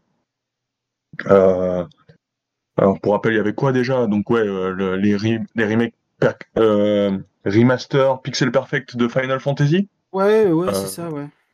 Ça, c'était de la- Ça, c'était de la merde. C'est clairement fait pour capitaliser sur le fait que, ce, que les, les, les remasters qu'ils en avaient fait là, avec euh, les nouveaux sprites euh, ne fonctionnent pas. Hein, sur mobile et PC, d'ailleurs, c'est justement parce qu'ils sont dispo aussi sur mobile et PC, ces formats-là. Euh, c'est bon, du pixel perfect, je veux dire, moi je l'aurais bien vu, je l'aurais bien vu sur ma Switch. Retaper FF6, ça me ferait trop plaisir. En plus qu'à 7, 8, 9, sur presque tout maintenant. Donc ça aurait été bienvenu. Là, rien. Euh... Qu'est-ce qu'il y avait d'autre? Bon, Life is Strange, c'est Life is Strange, c'est normal qu'ils continuent de, de le mettre un petit peu partout, je trouve ça totalement normal. Euh, mais ouais, une fois encore, hein, cette espèce de, de Souls-like Final Fantasy, mais qu'est-ce que c'était que ce truc, sérieux? Bah, Euh, je sais pas, c'était c'était très bizarre. ouais. Ouais, franchement, la douche froide, quoi. La douche froide. Bon, euh, ensuite, voilà, je tempère mon jugement. Euh, cette E3, euh, cette- cette- ces annonces E3 étaient pourries hein, de la part de Square Enix. Euh, c'était plat, c'était insipide. Euh, c'est à l'image du dernier jeu là, dont on parlait, qui partait pourtant sur un délire assez fun, quoi. Je veux dire, l'idée de retaper FF1 de manière euh, originale, une vision audacieuse qui disent j'ai pas senti l'audace dans le dans le cara design dans le, dans le principe en vrai. Ils auraient pres- presque pu faire un Musso s'ils veulent faire du DCA en vrai. Euh, quitte à taper avec Koei Tecmo. Mais Assez euh, non, c'était. Ouais, franchement, ouais. Euh, là, c'était vraiment, euh, là, c'était vraiment très médiocre. Le seul truc qui me permet, on va dire, dans ma tête, de calmer euh, ma déception, c'est vraiment les annonces qu'il y a eu il y a quelques semaines pendant la, la conférence spéciale pour l'anniversaire de Dragon Quest. S'il n'y avait pas eu cette conf euh, deux semaines avant et qu'on se serait tapé cette même conférence pourrie de l'E3 euh, pour cette année, franchement, je, je me serais fait du souci. Et on va arriver à Limited Run. Alors, Limited Run, c'est quoi? Euh, Ils ont quand même. euh, Ils ont quand même euh, annoncé un remaster de Blood Rain, Betrayal, donc Flash Bites, qui est fait par WayForward, du coup. Ça peut être pas mal si on évite de penser au film. Et qu'on se concentre uniquement, uniquement sur la licence jeu vidéo, je pense qu'un nouveau Blood Rain, enfin remaster, ça peut être sympa. Euh, moi, c'est des, des, euh, des trucs que j'aimais plutôt bien. Après, ça a été surtout beaucoup d'annonces. Euh, t'as aimé le jeu, bah, comme on disait en off, t'as aimé le jeu en, t'as aimé le jeu en démat, bah tiens, voici la version boîte à un prix hallucinant. Euh, Il y a eu beaucoup, il y a eu quand même pas mal de jeux qui ont, qui ont été plus ou moins montrés. River City Girls 2 qui est pas encore sorti, River City Girls 0 euh, qui est pas encore sorti non plus. Il y a eu, eu euh, la- l'anniversaire édition de République. Alors ça, je sais pas si c'est utile de sortir ça, par contre. Un jeu qui s'appelle Plumbers Don't Wear Ties aussi. Euh, voilà, il y, y a plein de jeux qui ont été plus ou moins annoncés, on va dire. Je dis plus ou moins parce que bon, hein. Et à part ça, c'est que du, bah, c'est Limited Runs quoi. C'est un, un éditeur à la base qui sort des versions boîte de jeux des maths et ça se voit quoi. Donc voilà, euh, vous en avez pensé quoi du coup? Est-ce que c'est utile de revenir longuement là-dessus? Je ne pense pas, en tout cas de, pour ma part. Non, je pense pas qu'il y ait utilité à revenir dessus. Ils ont fait leur publicité, hein, euh, tout simplement. Comme tu dis, euh, ben, tu as fait le, le tour des jeux principaux. Euh, moi, je veux juste te dire que je, suis content parce qu'ils ont annoncé euh, la sortie d'une version physique de Heaven, euh, qui était sortie, Ah, ça, c'est cool. euh, ouais, qui, qui était sortie l'année dernière, cette espèce de, de jeu euh, d'aventure, action dans un monde euh, futuriste où euh, tu vis ta petite vie de couple en allant casser du monstre en journée et en te reposant chez toi euh, en faisant cuire des pâtes euh, le soir, quoi. Donc, Un euh, jeu qui est disponible sur le Game Pass. tout à fait. Et donc, euh, si tu veux euh, que tu, alors que tu as hein. déjà et tu, ma- maintenant tu le veux en steelbook à 80 euros, ben Limited Run peut te l'offrir. À condition peu, de se euh, lever très tôt dès l'ouverture des précos. Euh, donc du coup, maintenant, passons à la conférence du siècle. Hein, la, meilleure, la, plus belle. D'ailleurs, je vais vous dire une anecdote par rapport à ça. J'ai reçu CP pour... euh, parce que euh, à chaque fois que, Capcom fait une conférence, euh, le RP, enfin le, représentant de Capcom France, nous envoie toujours un mail pour nous dire, voilà, on vous rappelle qu'il va y avoir conférence à telle heure, on va aborder tel sujet, tel sujet, tel sujet. Venez nombreux, dans la joie et la bonne humeur. Et j'avais, moi, comme d'hab, je lui réponds, je lui dis, je serai là comme d'habitude. Et il m'a répondu, c'est la première fois qu'il fait ça. euh, ne t'attends pas non plus à monts et merveilles. Donc directement, j'avais compris que ça pas, ça allait pas être, euh, ça allait pas être ce que j'attendais. Surtout qu'il sait que je suis très très grand fan de Resident Evil. Et du coup, à mon avis, il me disait ça aussi un petit peu par rapport à ça, parce que euh, forcément sur le CP, il y a marqué on va parler de Resident Evil Village, mais en fait, on s'est vite aperçu que de Resident Evil Village, on a juste eu confirmation que bah il y allait avoir un ou plusieurs DLC en développement, mais qui sont même pas encore en développement. Du coup, bah c'est wait and see euh, à l'année prochaine. Euh, donc, bah, de Resident Evil Village, il n'y a rien eu à part euh, la confirmation qu'on savait déjà plus ou moins, d'ailleurs que moi je savais que Reverse allait sortir en juillet. Et tout le monde se fout de Resident Evil Reverse, faut dire ce qui est. Euh, tout le monde se fout de, ce mode multijoueur. Ouais, tout le monde s'en fout en fait de cette espèce de deathmatch qui est très moyen. Bah, du coup, pour, pour Capcom, bah, il y a eu quoi? Il y a eu du Monster Hunter Stories 2 pour nous rappeler que le jeu bah, sortait le 25 juin. Donc euh, merci, hein, on le savait déjà. Et puis euh, bon, il y a une démo qui a été annoncée. Non, il y a une démo qui a été annoncée pour le 25 juin. Le jeu, il me semble qu'il sort le début juillet, je crois le 9, un truc comme ça. Euh, puis voilà quoi, c'est. c'est- euh, Enfin, je sais pas quoi dire. Monster Hunter Stories, il y a eu, euh, il me semble qu'il y a eu deux trailers ou euh, ouais deux trailers de, Gra- de Ace Attorney euh, Chronicles. Bon, moi que j'attends parce que j'aime bien la licence, mais euh, j'ai pris trop de retard dessus pour vraiment m'y attarder. Et puis une, sorte de feuille de route et une roadmap pour Monster Hunter Rise pour les prochains euh, contenus à sortir. Et c'est tout. Salut Capcom. Donc euh, rien. Pas d'annonce majeure, pas de pas de enfin pas de surprise non rien, rien du tout. Alors je pense que Capcom se réserve parce qu'on sait qu'ils ont l'habitude de réserver énormément de choses pour le TGS. Euh, donc je pense qu'ils se réservent pour le TGS aussi et que de toute façon leurs projets sont pas assez annoncés, euh, avancés pour les annoncer ou les montrer. Donc je pense que le TGS euh, bah, c'est une, une- une bonne date pour eux de toute façon. Et euh, voilà quoi, il a rien d'autre à dire euh, sur Capcom si ce n'est que bah déception sans être déception parce que du coup je m'attendais pas à grand chose et j'ai pas eu grand chose donc euh, voilà. Je vais laisser par- la parole à Kenny du coup qui a couvert la conférence euh, de ses beaux doigts sur le site euh, sur le site hein. Euh, Effectivement. Effectivement, donc c'est moi qui me suis occupé de la conférence euh, pour le site. J'ai vu. Alors, pour, rec- pour recadrer encore, hein, je me lève de bonne heure le matin et je découvre partout, partout des commentaires genre mais qu'est-ce que c'était que ce bordel? Des des des, des youtubeurs avec euh, qui qui euh, la conférence 3, on se dit oh là là. Ça annonce le beau petit-déj. Et c'était 40 minutes très, très, très médiocres. Effectivement, comme tu as annoncé, il y a eu du Monster Hunter Rise, un nouveau trailer pour l'histoire de Monster Hunter Stories 2, alors qu'on sait très bien que ce sera du copier-coller de tous les animés shonen des dernières années, comme d'habitude. Euh, du Resident Evil 8, oui. Euh, en fait, tout ça, tout ça, toute cette colère, en fait, n'avait pas vraiment raison d'être. Euh, puisque une fois encore, comme tu le disais, tu l'as reçu en CP, mais ça tournait déjà sur les sur les réseaux depuis un moment. Capcom avait déjà annoncé son programme. Capcom avait déjà dit, on parlera de Monster Hunter Rise Stories, on parlera de The Great Ace, euh, Ace Attorney Chronicle, magnifique accent français, c'était beau ça.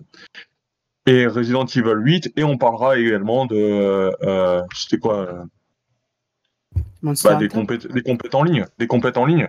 Ah oui, il y a eu ça aussi. Euh. Street Fighter V, effectivement. Euh, donc, ils ont dit, on allait parler de tout ça. Il y avait vraiment aucune raison de se hyper. Si les gens en voulaient plus, c'est un problème qu'ils ont avec eux-mêmes. C'est finalement la conclusion qu'on tire depuis tout à l'heure, c'est est-ce qu'on a réellement besoin d'apparaître euh, à l'E3 Je pense que vraiment, là, cette année, euh, c'est le gros sujet, en fait, hein, de toutes ces, présentations euh, quasiment vides qui nous ont été offertes. C'est a-t-on réellement besoin d'être à l'E3 A-t-on réellement besoin de représentation Capcom a largement fourni ce début d'année avec du Resident Evil, déjà c'est énorme, un nouveau Monster Hunter, un nouveau Monster Hunter RPG, ils ont relancé euh, Ace Attorney. C'est une grosse année pour Capcom. Et tout tombé vers le, la première partie, quoi. Il n'y a Ah, aucune raison de, de s'énerver. C'est une grosse année, euh, comme, comme à leur habitude. hein, Capcom sont très très actifs ces dernières années. C'est Ils ça. se sont, ils se sont d'ailleurs très bien relevés de la, de la période 300 3.6 euh, PS3, qui n'a pas été au niveau e- espéré. Et du coup, euh, là, ils carburent depuis euh, quelques années, depuis 5 ans. Ils, se- ils ont commencé à se relever et, et, euh, ils envoient chaud patate sur toutes leurs grosses licences, hein, avec Monster Hunter euh, World qui a totalement. euh, qui a totalement relancé la licence auprès du grand public, j'entends, pas auprès du public Monster Hunter. Clairement. Qui est... Euh, t'as eu ça, t'as Resident Evil qui a été totalement relancé par Resident Evil 7 et les, et les remakes. euh, euh, DMC, Devil May Cry, qui après euh, espèce de soft reboot occidental, eh ben, ils ont décidé de continuer sur la ligne, sur leur ligne première avec un Devil May Cry 5 qui, qui envoyait du pâté. Donc ça très, fonctionne, ouais. ouais, très sincèrement, ils sont, ils ont repris du poil de la bête. Capcom, il leur manque plus qu'un qu'un gros Megaman, j'ai envie de dire. Oh putain, ouais. Et euh, ouais, ce serait tellement bon. Et euh, du coup, voilà, ouais, je suis assez d'accord avec toi. Euh, Kiyu, toi, t'en as pensé quoi de cette conférence du coup? Est-ce que t'as été euh, déçu pour le coup de la part de Capcom ou euh, plutôt Non, surpris? Dé- déçu, déçu forcément parce que euh, moi, comme beaucoup, moi j'attendais euh, du nouveau Resident Evil, enfin des trucs à des trucs à mâcher quoi. Et euh, Du nouveau Resident Evil. Bah, du- au moins, un petit peu de nouveau, tu vois, ils annoncent euh, du, DLC, au moins un, petit truc à croquer sur ce DLC, et là il y avait rien.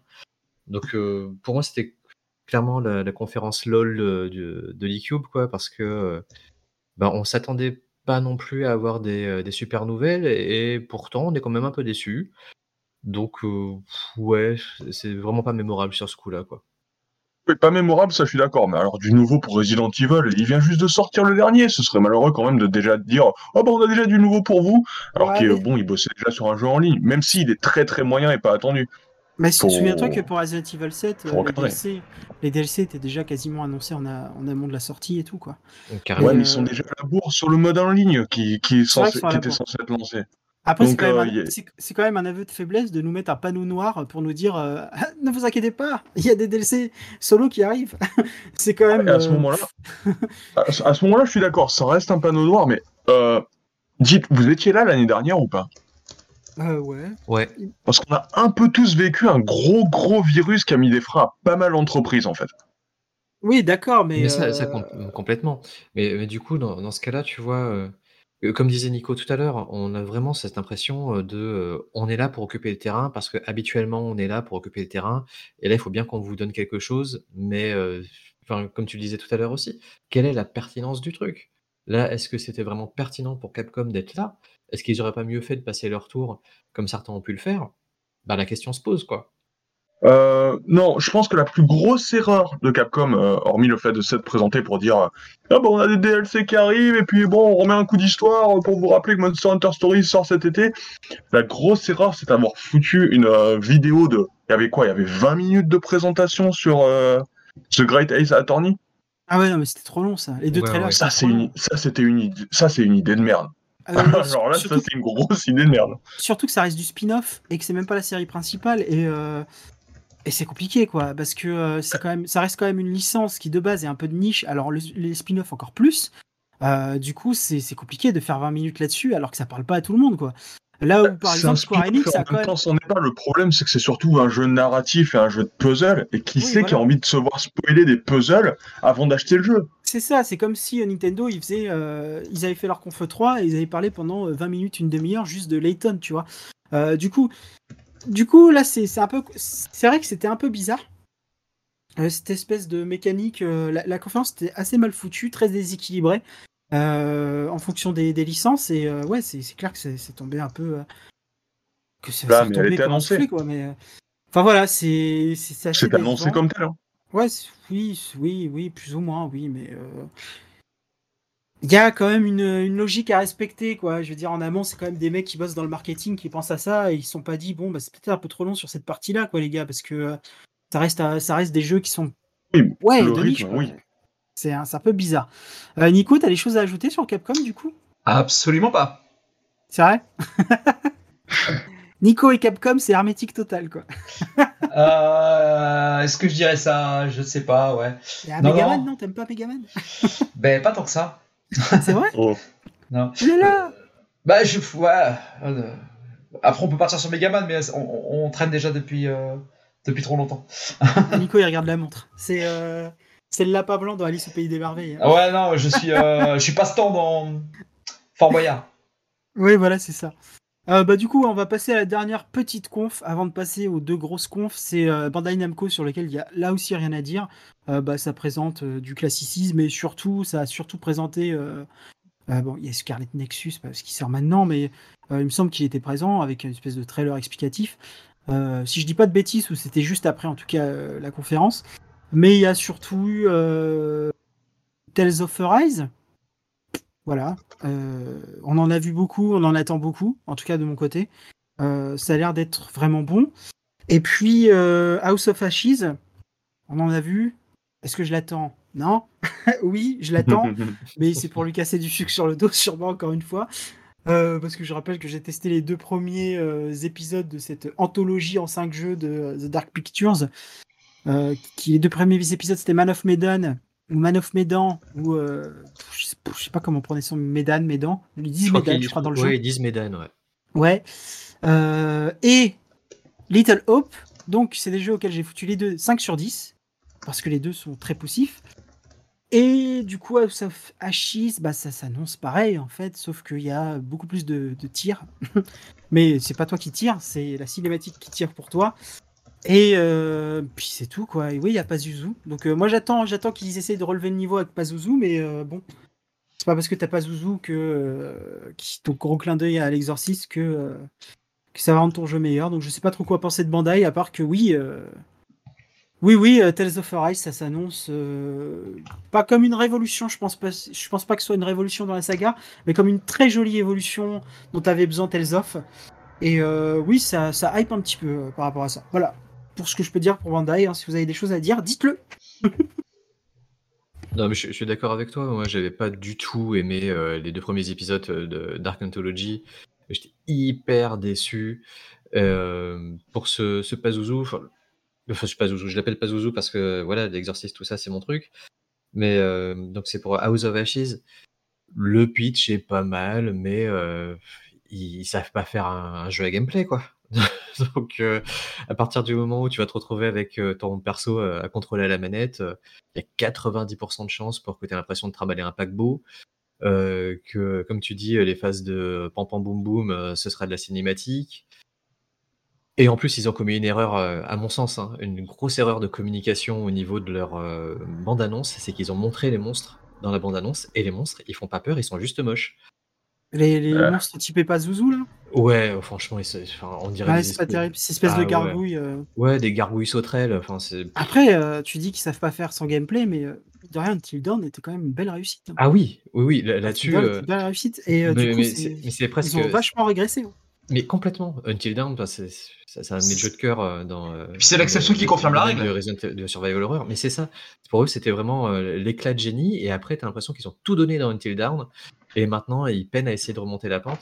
Bon, Puis à chaque fois, on bien, d'Until mais Dawn, bon, quoi. euh, Mais c'est ça, exactement. À chaque fois, on revient sur Until Dawn. Et euh, bon, bref, euh, pour euh, Bandai Namco, Tales of, moi, je suis pas forcément très, très client des Tales of. Tales of Eras, bon, bah, écoute, Révélation, peut-être, je sais pas. La cinématique est toujours très jolie. J'aime bien la cinématique des Tales of. Mais euh, il est fort probable que je fasse le jeu euh, en regardant des let's play plutôt que euh, manette en main, quoi. Euh, Je sais pas, toi, Ke- Kenny, c'est ton, truc, toi, les Tales of? Bah ouais, tu peux dire ça, oui. Le, moi, moi, j'avoue que j'ai pas regardé la conférence, j'ai regardé la vidéo sur Tales of Arise forcément, puisque c'est quelque chose qui me qui me hype assez grandement, mais n'ayant pas de PS5 pour le moment, euh, ça va être compliqué. Oui, je parle même pas de Xbox, parce que même si c'est ma console de cœur sur cette génération, avoir une Xbox au Japon, comme je l'ai déjà expliqué plusieurs fois, c'est comme avoir une voiture en Antarctique. Bonne chance pour faire le plein, quoi. Et euh, du coup, du coup, ouais, euh, j'ai évité de me hyper un peu trop euh, à contre-cœur. Parce que c'est vraiment un jeu qui, qui me donne réellement envie. Je suis assez excité de voir les nouvelles directions qui sont prises. D'autant plus qu'ils font vraiment des efforts sur les derniers épisodes pour que ça se démarque un petit peu. Euh, même s'il y, y a toujours les grosses ficelles qui sont visibles pour, en, en- en rapport avec le scénario, mais bon, Oui, il y a toujours les Je- personnages je- fonctions, quoi. Ouais, je, re- je reste excité à, la perspective de, de traverser de nouveaux of. oui.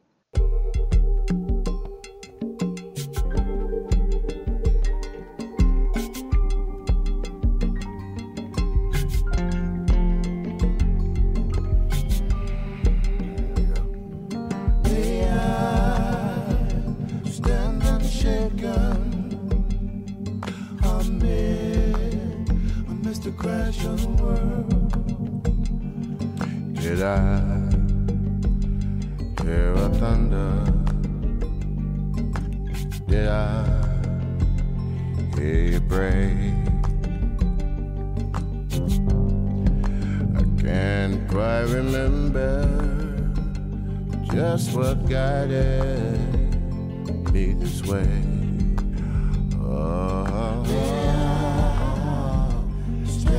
Stand unshaken amidst the crash of the world. The pines, they often whisper. They whisper what no tongue can tell. Maintenant, maintenant, on va passer au gros, au clou du spectacle. Et avant ça, on va faire un petit débat dans l'équipe pour savoir euh, un petit peu le ressenti, enfin pour connaître le ressenti un petit peu de, de chaque personne de l'équipe vis-à-vis de cette E3. Et s'il pense aussi, en fonction de son avis, si l'E3 a aujourd'hui encore une raison d'être ou s'il faut totalement l'abandonner et partir sur des conférences uniques euh, de, on va dire, euh, d'éditeurs, de constructeurs, etc. ou des choses peut-être nouvelles, on ne sait pas. Donc voilà, on va faire un petit débat dans l'équipe qui va pas durer très très longtemps. C'est surtout pour recueillir un peu les avis des uns et des autres. Et puis après, on va partir forcément sur les deux grosses conférences de la de, bah, de cette E3 qui sont que sont Xbox et Nintendo. Euh, bah, je vais donner la parole à Nico, tiens, pour commencer. Euh, Nico, du coup, toi, donne-nous ton ressenti par rapport à l'E3. Dis-nous quelle conférence. Bah non, on sait tous quelle conférence t'as préférée, c'est celle de Microsoft. Mais donne-nous ton ressenti et dis-nous si pour toi ce modèle-là, eh ben, il tient tout simplement. Non, mais moi j'ai fait déjà plusieurs articles sur le, sur le site qui n'étaient pas très élogieux euh, envers le, le 3. Euh, je pense que le truc a vécu, on en parlait un peu en off avant le avant l'enregistrement. Euh, ce qui était plutôt positif dans cette 3 là, puis dans le 3 en général, c'est l'espèce d'émulsion que crée le fait d'avoir euh, énormément d'informations, de, trailers, d'annonces au même moment. Euh, donc c'est une excitation qui entraîne une excitation. euh, qui fait que euh, voilà la mayonnaise monte quoi donc ça c'est plutôt cool par contre la façon dont ça se fait aujourd'hui ça n'a plus d'intérêt c'est vraiment un robinet à contenu on nous envoie des trailers et puis c'est tout quoi et du coup euh, pff, je vois pas l'intérêt de coller une marque 3 là-dessus on pourrait imaginer que ce soit la, la- je dis n'importe quoi, mais la semaine mondiale du jeu vidéo, et puis voilà, les gens envoient leur trailer s'ils souhaitent participer sur YouTube. On n'a pas besoin d'une organisation euh, au-dessus de ça, quoi. Ce qui était intéressant avec le 3 euh, physique, c'était que des gens pouvaient rencontrer des développeurs, leur poser des questions, euh, essayer des jeux, et puis on pouvait euh, imaginer avoir, des, un regard de spécialiste sur certains trailers, certains, certaines démos sur lesquelles nous on pouvait pas poser les mains, mais les journalistes le faisaient pour nous. Et donc il y avait, euh, il y avait un deuxième filtre. Quoi. Le premier filtre c'était les trailers qu'on nous envoyait auxquels tout le monde a accès. Et puis il y avait ce deuxième filtre avec les, journalistes qui pouvaient discuter avec les équipes et essayer vraiment les, jeux pour nous dire ce qui semblait prometteur ou pas. Euh, ça, ça n'existe plus du tout aujourd'hui. En tout cas, dans, la forme qu'a qu'a pris le 3 cette année. Euh, donc là, non, non, je vois pas bien l'intérêt. Euh, Et puis ce qui se dit beaucoup aussi, c'est que c'est que le 3 c'était aussi un moment. Alors ça, nous ça nous touche moins en tant que grand public, mais c'était aussi un moment où le métier se rencontrait. Euh, donc les développeurs rencontraient les éditeurs, il y a des contrats qui se signaient, il y a des accords qui se faisaient, parce que tout le monde était au même moment, au même endroit. Donc c'était des opportunités professionnelles aussi pour les gens du milieu, euh, qui du coup, bah sur YouTube ça se passe moins bien quoi. Oui, voilà. Nous, le grand public, ça a toujours été. Enfin, pour le grand public, en tout cas, le, la, con- la, la convention à suivre, ça a toujours été la Gamescom. Euh, qui est là, pour le coup, ouverte au public de base, parce qu'ils ont ouvert le 3 dans les dernières éditions, ou une édition en particulier, et c'était pas terrible, à ce qui paraît. Mais la Gamescom, c'est déjà beaucoup plus euh, grand public, et d'ailleurs, c'est une, une convention, en tout cas, une, un truc, euh, enfin, salon que je préfère à l'E3.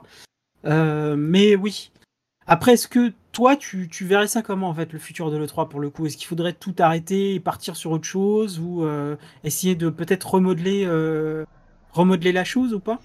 Comment tu, tu verrais le, futur de la chose, en fait? Ben, je sais pas, ça dépend ce qu'on va en faire. Parce que là, clairement, le modèle actuel euh, sur, sur le volet professionnel, il sert à rien. Donc, du point de vue professionnel, du point de vue du métier, ce que je disais tout à l'heure, le fait de faire rencontrer des gens, des développeurs, des éditeurs, là, ça sert à rien. Donc là, on peut tout arrêter. Si c'est pour nous montrer des trailers, simplement, est-ce qu'on a besoin d'avoir euh, un panneau E3 par au-dessus ou est-ce qu'on peut simplement envoyer son propre trailer sur sa chaîne en, en prévenant le public sur Twitter? Euh, je pense que c'est ce que font beaucoup de gens le reste du temps et ça se passe très bien. Donc euh, je sais pas, est-ce qu'on a besoin euh, Bah, la question se pose, mais Pourquoi en fait? C'est ça, c'est pourquoi? Alors après, faut, faut pas oublier que là, on est sur quelque chose qui est, euh, va dire, c'est en ligne. Euh, L'année prochaine, on a sûrement un vrai salon de l'E3 si l'E3 existe encore. Ben pas du sûr. coup, là, il y aura cette, euh, cette- ce- ce- tous ces journalistes qui vont retourner au salon. Ouais, mais qu'il y aura des exposants? Il y aura tous ces acteurs qui vont se revoir. Bah, je pense aura- que Je je sais pense qu'il est je pense qu'il est important. Ces Euh, dernières années, il y avait de moins en moins d'exposants. Tout le monde s'était retiré. Euh, Ouais, mais EA fait son truc dans son coin, Nintendo fait son truc dans son coin. Là, ils sont un peu revenus, mais parce que ça leur coûtait rien de dire euh, notre vidéo, voilà. on l'a publie dans le, dans le cadre de l'E3. Mais est-ce qu'ils vont louer un stand qui coûte quand même, euh, je sais pas combien de dollars Est-ce qu'ils vont s'emmerder à aller remettre du matériel? Est-ce qu'ils vont. Pourquoi? Quel est leur intérêt? Bah, je pense que c'est aussi important de montrer, euh, une fois qu'on pourra réorganiser, réorganiser ce genre de salon euh, euh, en physique, je pense qu'il est important aussi de montrer que bah, il- là, voilà, maintenant on peut le faire, alors on se réunit tous pour euh, fêter le jeu vidéo aussi, tu vois, pour montrer que voilà, on a, on a dépassé cette période qui a été assez sombre. Ouais, Euh, mais alors si c'est un 2-3 pour fêter la fin du Covid, euh, bah, C'est pas pour fêter pas, la pas fin jeu du vidéo, Covid quoi. aussi, mais euh, bah, Je ça enverra pas. un bon message, je pense aussi. Ouais, mais c'est pas le rôle Après, de l'E3. euh, Après, on peut faire une fête du jeu vidéo pour dire euh, c'est la fin du Covid, mais c'est pas le rôle de l'E3. Euh, je pense que l'E3, il, il avait deux rôles. euh, il avait Jusqu'à il y a 3-4 ans, il avait deux grands rôles. Le premier rôle, c'était euh, ce côté euh, business, faire rencontrer les gens du métier. Et le deuxième rôle, c'était côté pub, grand public, et, et annoncer, euh, annoncer ses prochains projets et les montrer au grand public. Euh, un, un événement purement business comme peut l'être la Game Developer Conference, euh, allez-y, pourquoi pas, si c'est utile euh, à- à- aux gens du métier, moi là-dessus j'y connais rien. Un événement grand public, est-ce qu'on a, est-ce qu'on- je répète, est-ce qu'on a besoin de louer encore une fois une salle de 10 km pour installer des stands avec, euh, euh, que de toute façon, Après- nous, on va, de toute façon, on va le suivre sur YouTube. De toute façon. Non, après, tu sais, il y a- il y a cette, euh, cette forme de tradition aussi. Euh, moi, quand, depuis tout à l'heure, on on parle de, de l'E3 et je pense aussi au Comic Con, tu vois, qui est aussi une grosse institution sur un, un autre volet, bien évidemment. Mais, euh, Ah, le plaisir du Comic Con pour les gens qui y vont, c'est de rencontrer les artistes, de se faire signer leurs trucs. Mais, mais, euh, c'est ça. Et euh, tu vois, le, on en parlait en off tout à l'heure, le 3, euh, avant le- la pandémie, envisageait, enfin l'ESA qui organise le 3, envisageait d'ouvrir un peu plus au public. Mhm. Est-ce que en ouvrant plus au public, ils pourraient refaire renaître une espèce de- d'effervescence autour de, de leur événement? Je sais pas, peut-être, je l'espère. Après, très clairement, euh, le contexte sanitaire dans lequel on est aujourd'hui montre les limites de ce schéma-là, du schéma 100% en ligne. C'est mon, euh, mon impression, hein, mais pour moi, ça ne fonctionne pas tel quel. Ça ne fonctionne pas parce qu'on est juste dans une succession de conférences en ligne et il n'y a rien derrière. C'est que, euh, tu, tu vois, comme tu disais tout à l'heure, il n'y a plus de, de rencontres avec les développeurs, il n'y a plus le retour des journalistes avec euh, euh, des, euh, des- des impressions live en disant j'ai eu tel jeu dans les mains, voilà ce que ça va donner, voilà ce que j'ai ressenti. S'ils conservent ce volet en ligne-là, ce qui aurait été, dans le meilleur des mondes, pour moi, la meilleure des options, ça aurait été de dire euh, voilà, on vous présente ce trailer-là, et si vous voulez jouer à la démo, elle est disponible maintenant. On vous met la démo euh, de- dans les pattes, on vous a présenté un truc, on vous a fait une jolie conférence, allez-y, vous pouvez tester la démo pendant euh, 5, 6, 7 jours. Tu vois, Certains l'ont là, fait. hein. certains l'ont fait, mais pas tous. Et Bah, tu c'est vois, surtout les petits éditeurs qui l'ont fait sur Steam. exactement, exactement. Et bah, d'ailleurs, c'est ce week-end là où il y a le, le Next, le Steam Next Fest. Ouais, moi où il y a plus d'une téléchargé centaine, le- il y a plus d'une centaine de démos di- dispo, tu vois, sur plein plein de trucs, et je Ouais. trouve ça hyper intelligent. Mais dans ce, comment dire, dans ce, dans cet agenda-là, mais là, en l'état, à l'instant T, pour moi, c'est une, une conférence qui ne peut pas marcher sur le long terme dans ce schéma-là. Et toi, Kenny, t'en penses quoi? Je suis assez d'accord en vrai. Euh, pour moi, on disait tout à l'heure que Devolver a trop d'identité, le 3 en a plus. Euh, ça vivait largement avant de. Bon, je crois que le mot en fait qui résume le plus la forme de l'E3 aujourd'hui, ce serait artificiel. On est tellement habitué à avoir de la news en continu, on est tellement habitué à toutes ces choses que là, là, on était vraiment tous excités à l'idée de, de prendre notre grosse, de- grosse averse de d'informations. Ça aurait été vraiment formidable. On n'a vraiment pas eu ça. Et le problème, c'est qu'on a été drivé par des absences, euh, bah, par deux ou trois semaines de limitation volontaire aussi, parce que ça s'était calmé un petit peu les derniers jours avant le, avant le 3, pour monter la hype, tout ça, tout ça, et finalement peu de présentations, ce qui a encore plus bah, euh, déçu le, le public. Je pense que voilà, de deux images qui, qui, étaient, anno- qui étaient présentées donc par euh, Nico pour le 3, aujourd'hui il reste plus qu'une image de vitrine commerciale et relativement moyenne là, pour l'occasion, puisqu'elle a présenté beaucoup de jeux qui étaient déjà euh, bah, déjà en rayon pour certains éditeurs, à venir dans les prochaines semaines et dont on sait déjà beaucoup de choses pour d'autres. Euh, dans l'état actuel des choses, soit le 3 doit redéfinir sa forme, soit disparaître euh, indéfiniment pour des présentations euh, diverses et variées un peu partout comme ça, comme ça a vécu l'année dernière. Quoi.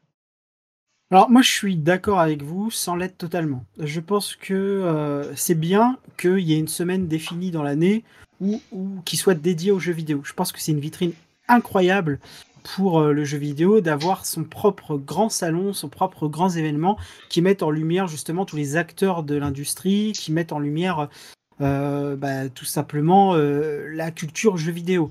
Après pour moi il faudrait qu'aujourd'hui l'E3 fasse plus de justement sans être, sans devenir, sans devenir totalement axé là-dessus, je pense que le 3 devrait parler plus de jeux vidéo euh, que d'être juste un, euh, un endroit où on balance des trailers. Je pense que l'évolution naturelle de l'E3 devrait justement devenir un truc un peu plus euh, culture JV qu'un truc commercial JV. Euh, sachant que les éditeurs, euh, les développeurs, etc., aujourd'hui, comme l'a dit Nico, cette prise de contact entre professionnels est un peu passée à la trappe.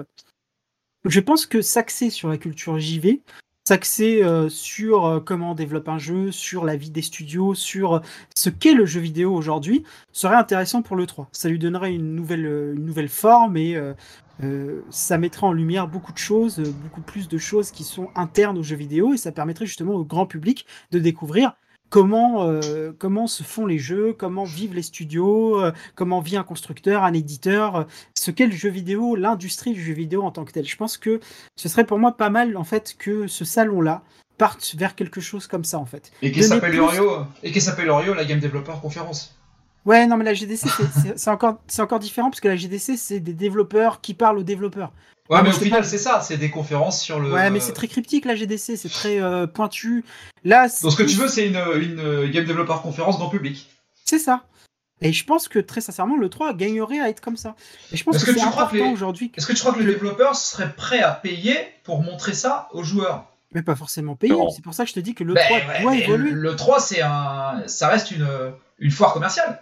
Oui, mais c'est pour ça que je te dis qu'il doit évoluer dans ce sens-là. Et pour le coup, c'est euh, c'est- avoir une semaine dédiée aux jeux vidéo, c'est vraiment très bien. Par contre, il faut en faire quelque chose. Il faut passer ce côté ultra commercial de la chose et essayer d'en faire quelque chose d'autre. C'est pour ça que je dis que le 3 doit se révolutionner en profondeur et doit parler de choses plus concrètes et pas seulement balancer des, des trailers et foutre des vitrines et annoncer des consoles et des conneries. Ça, les gens, ils ont plus besoin de ça en fait. On n'a plus besoin de l'E3 pour ça. Donc maintenant, si l'E3 veut survivre, il faut qu'il s'adapte. C'est ça que j'essaye de dire. Euh, je dis pas que le 3 va devenir comme ça demain, je dis pas que euh, le 3 aujourd'hui c'est ça. Je dis que pour moi, si le 3 veut survivre, il faut que euh, ben, il aille sur quelque chose d'assez inédit pour un, on va dire une- une- un salon de cette importance. C'est juste mon, le fond de ma pensée quoi pour le coup. Vous avez le droit de pas être d'accord. hein. Donc voilà.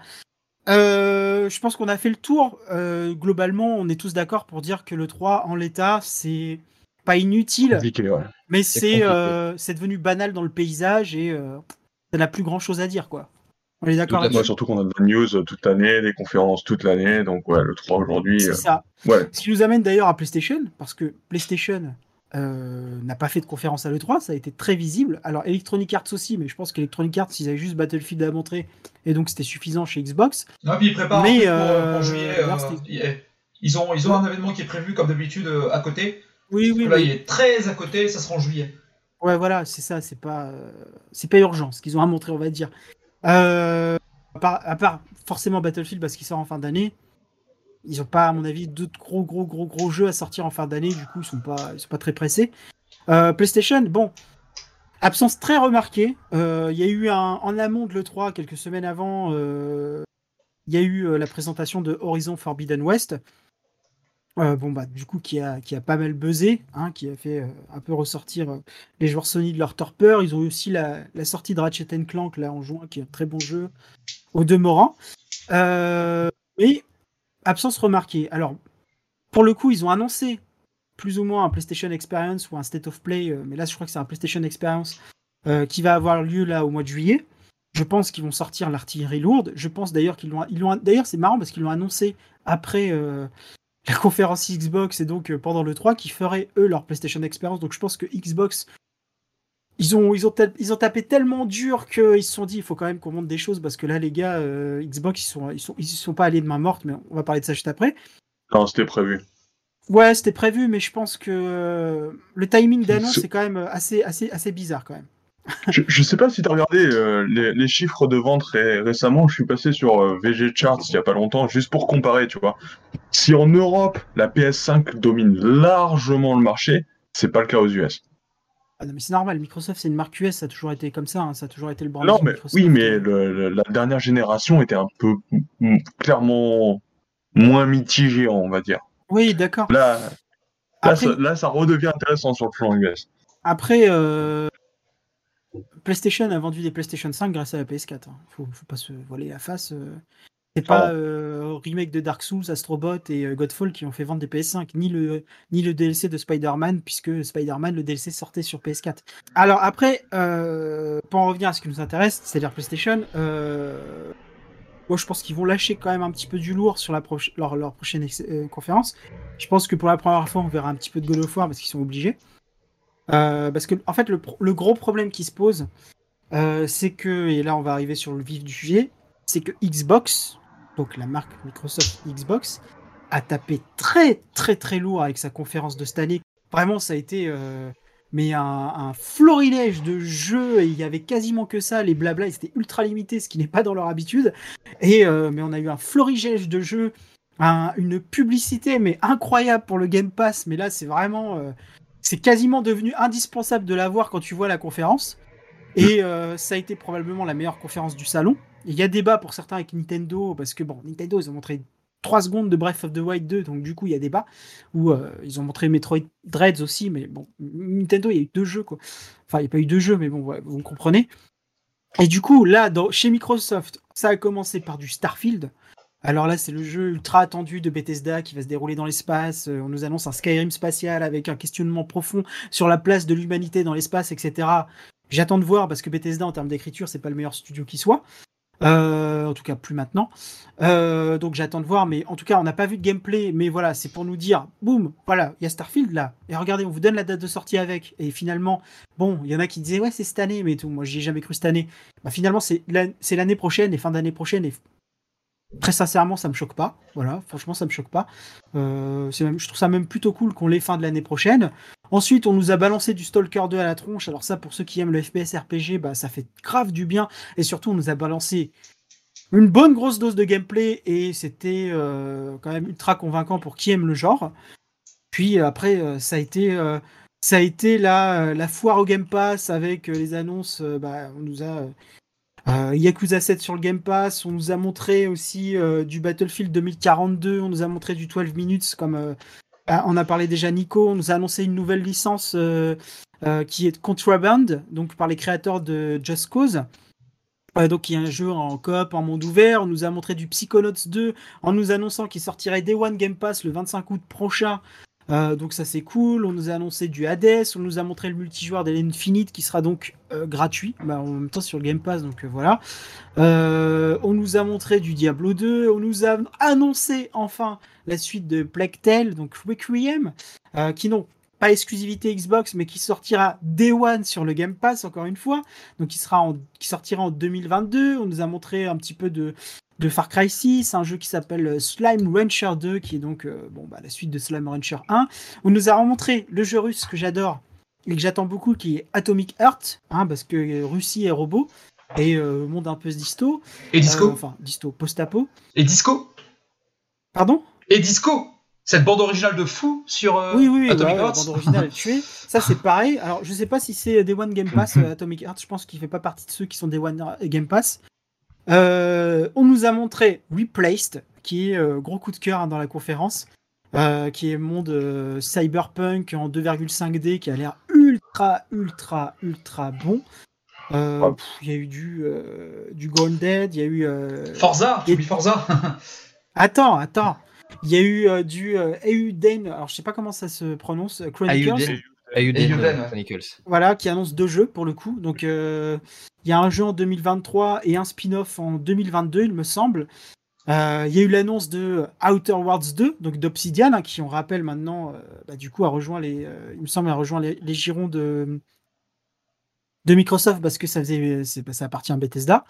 Euh, bah, du coup, Outer Worlds 2 qui sera donc exclusivité Xbox Series et PC et Day One sur le Game Pass, encore une fois. Edge of Empire 4 qui a été remontré, qui sort en fin d'année, exclusivité euh, PlayStation, pardon, Xbox, oula, PC, et donc euh, Day One Game Pass. Voilà, je sais pas quoi dire. Microsoft Flight Simulator qui arrive aussi euh, cet été, Day One Game Pass. Et puis ça a fini en fanfare. Forza Horizon 5, euh, qui a été montré de long, en large et de travers, annoncé durant la conférence qui sort en fin d'année le 9 novembre 2021. PC, Xbox, Day One, Game Pass.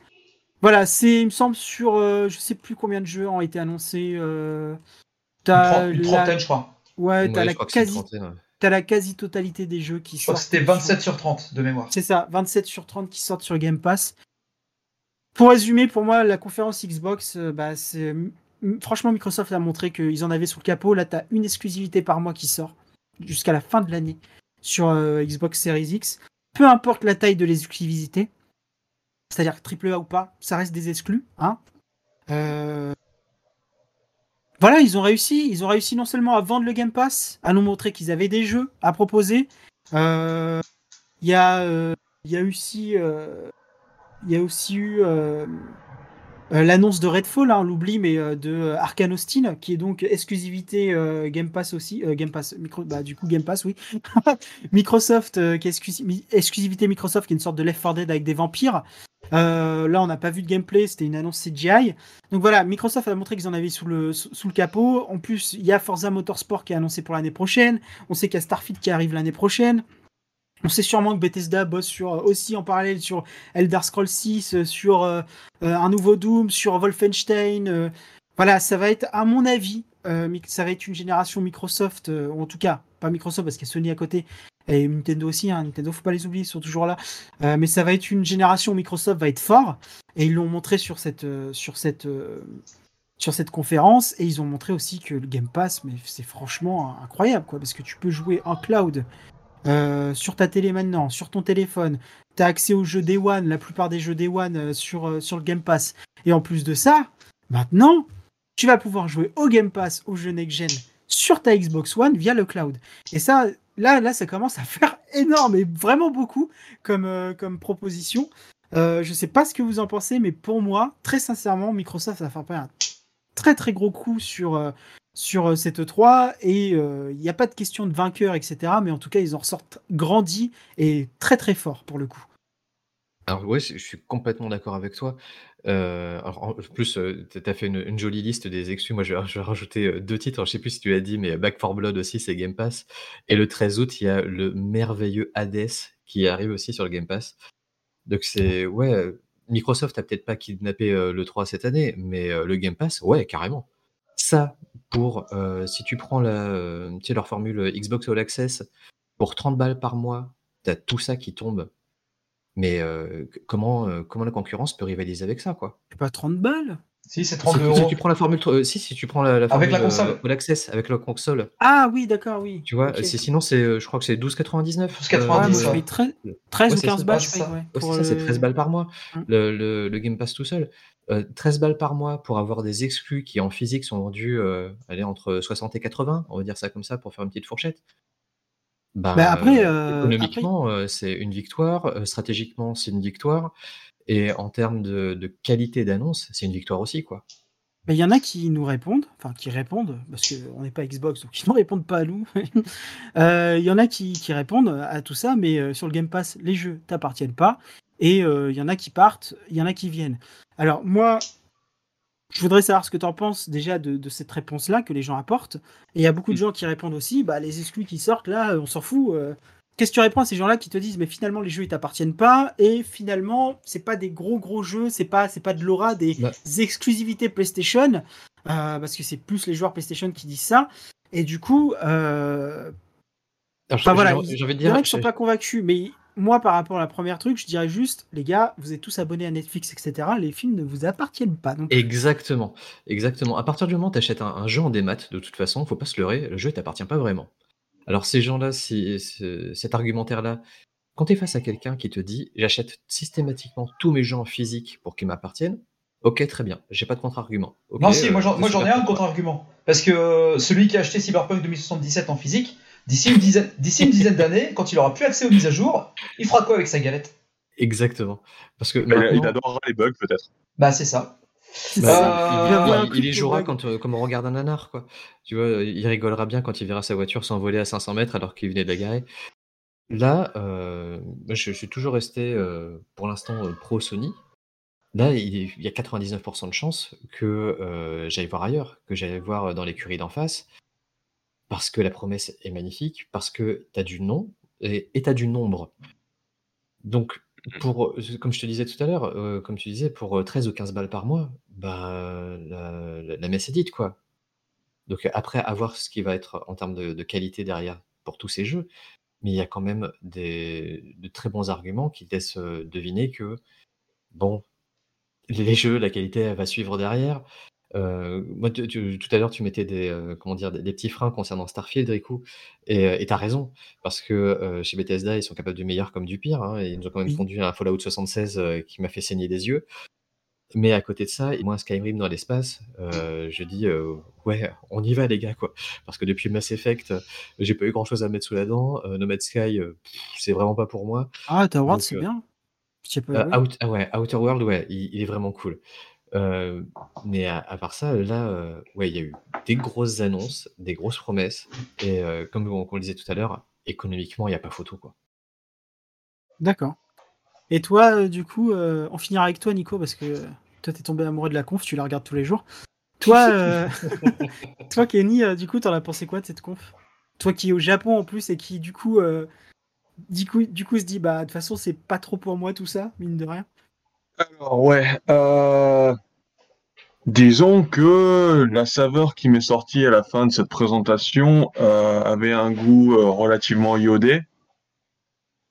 D'accord, c'est- d'accord, d'accord. Ça avait le bon goût de sodium. Euh, je, je suis vraiment salé en fait de pas avoir accès à cette console, pour être honnête. Bon, il y a des enjeux personnels hein, qui, qui justifieraient le fait de ne pas acheter justement ces consoles maintenant, pour des raisons diverses et variées. Mais euh, l'offre est trop belle. L'offre est juste oufissime. Alors, bon, comme euh, comme QG, moi à l'origine, euh, si j'avais le choix entre Xbox et PS, je serais plutôt allé vers la PlayStation. J'ai naturellement des, je suis naturellement enclin vers euh, un gaming identitaire japonais, euh, ce qui ne justifie pas le fait que j'y habite ou quoi que ce soit. Euh, là, si vous partez sur ce principe-là, vous serez forcément déçu. Euh, c'est plutôt que voilà, naturellement, je suis très orienté JRPG. J'aime beaucoup les jeux d'action-aventure japonais. Euh, c'est et oui, techniquement, Microsoft n'a pas forcément fourni ce- ces jeux-ci.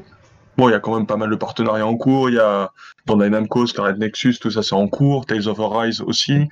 Euh, mais juste l'offre du Game Pass. L'offre du Game Pass est juste sortie gagnante en fait de cette E3 quoi. T'as la Tu n'as pas, quantité comme. de... tu n'as pas accès au Game Pass hein, au Japon? Alors, si, euh, moi, le souci que j'ai, c'est principalement, alors, j'ai pas fait les recherches nécessaires pour ça, de toute façon, j'ai pas vu de Xbox en commerce non plus, et malheureusement, je suis un ardent défenseur du jeu physique. Ah. Je crois pas avoir vu une seule boîte de jeux Xbox Series ici.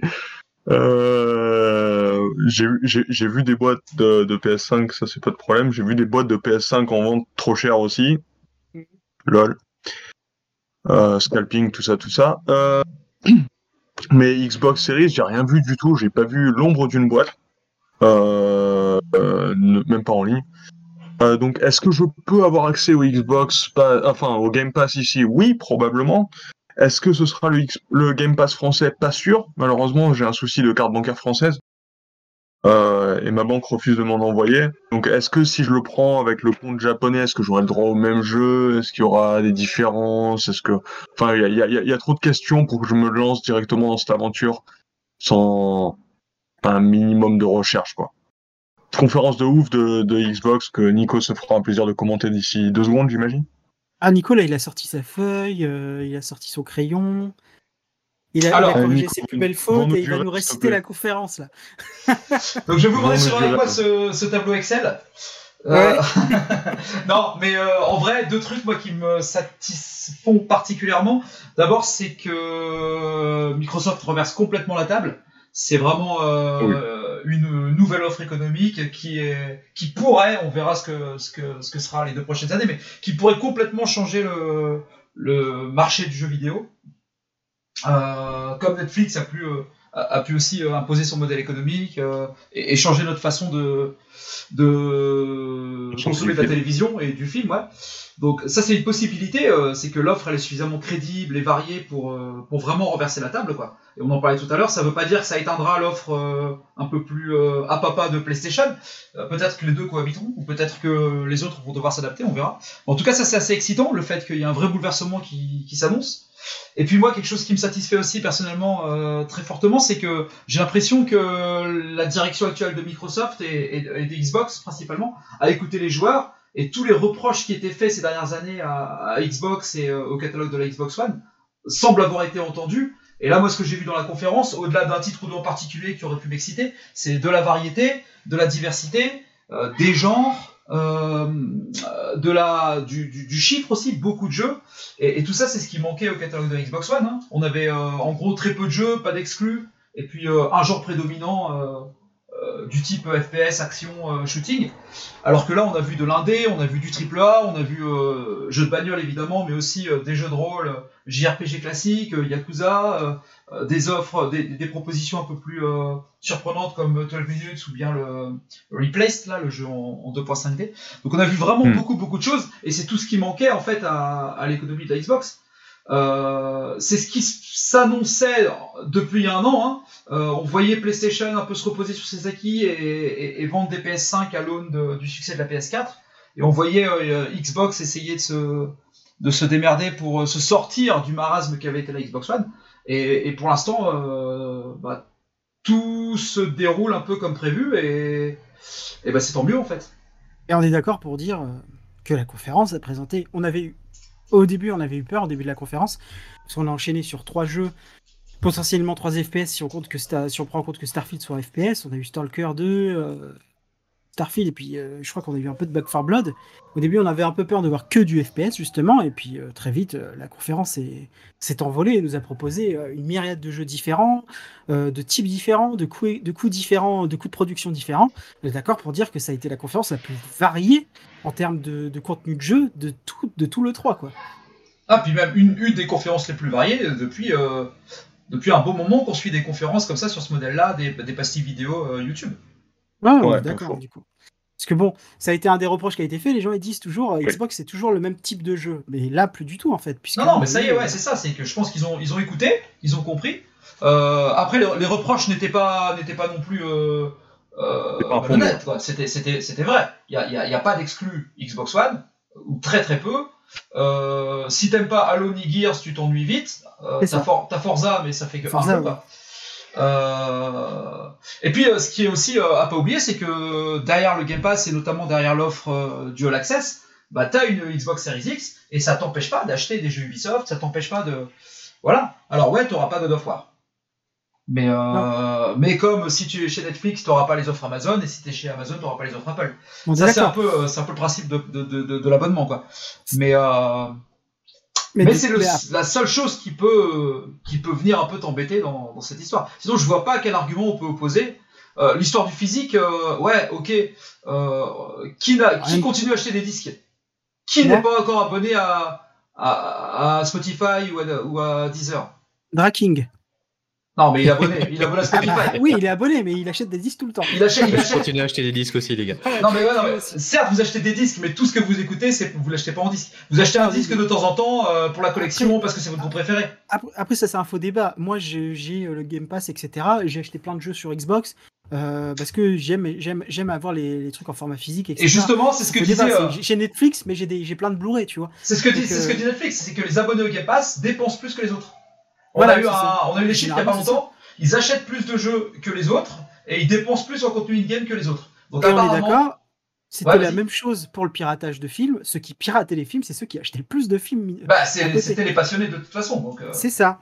Du coup, le problème, en fait, euh, il se pose pas là. Le Game Pass, en tant que tel, c'est un système économique qui est euh, naissant, même s'il existe depuis quelques années maintenant, Là, il prend vraiment son essor et son envol. Il va être forcément confronté avec celui de Sony, qui euh, base pour le coup un truc sur un modèle économique plus classique d'achat de jeux euh, en démat ou en physique, mais beaucoup plus classique à un prix exorbitant, parce que 80 euros un jeu, ça reste très très cher, je trouve. Euh, mais Sony a quand même une force que Xbox n'a plus aujourd'hui, va sûrement retrouver vu ce qui s'annonce, c'est la force des exclusivités qui ont marqué sur PS4 vraiment toutes sortes de joueurs et toutes les, toutes les franges de joueurs. Euh, les, joueurs Xbox, euh, ceux qui te disent euh, euh, qui sont pas jaloux un petit peu de The Last of Us ou de God of War, ils te mentent, tu vois. C'est clairement, ils te disent ça parce que ah bah, on n'a pas de PlayStation, on a un Xbox, donc on va pas montrer qu'on est intéressé par ça. Mais très clairement, PlayStation a- domine, on va dire, le jeu des exclusivités, si on met Nintendo de côté, bien sûr, parce que Nintendo c'est toujours autre chose, depuis, depuis des années maintenant. Et là, la tendance va peut-être s'inverser sur cette génération-là. Et en plus de ça, tes exclusivités, tu vas sûrement pas les payer 80 euros si tu payes ton Game Pass tous les mois. Parce que les gens disent ouais Game Pass etc.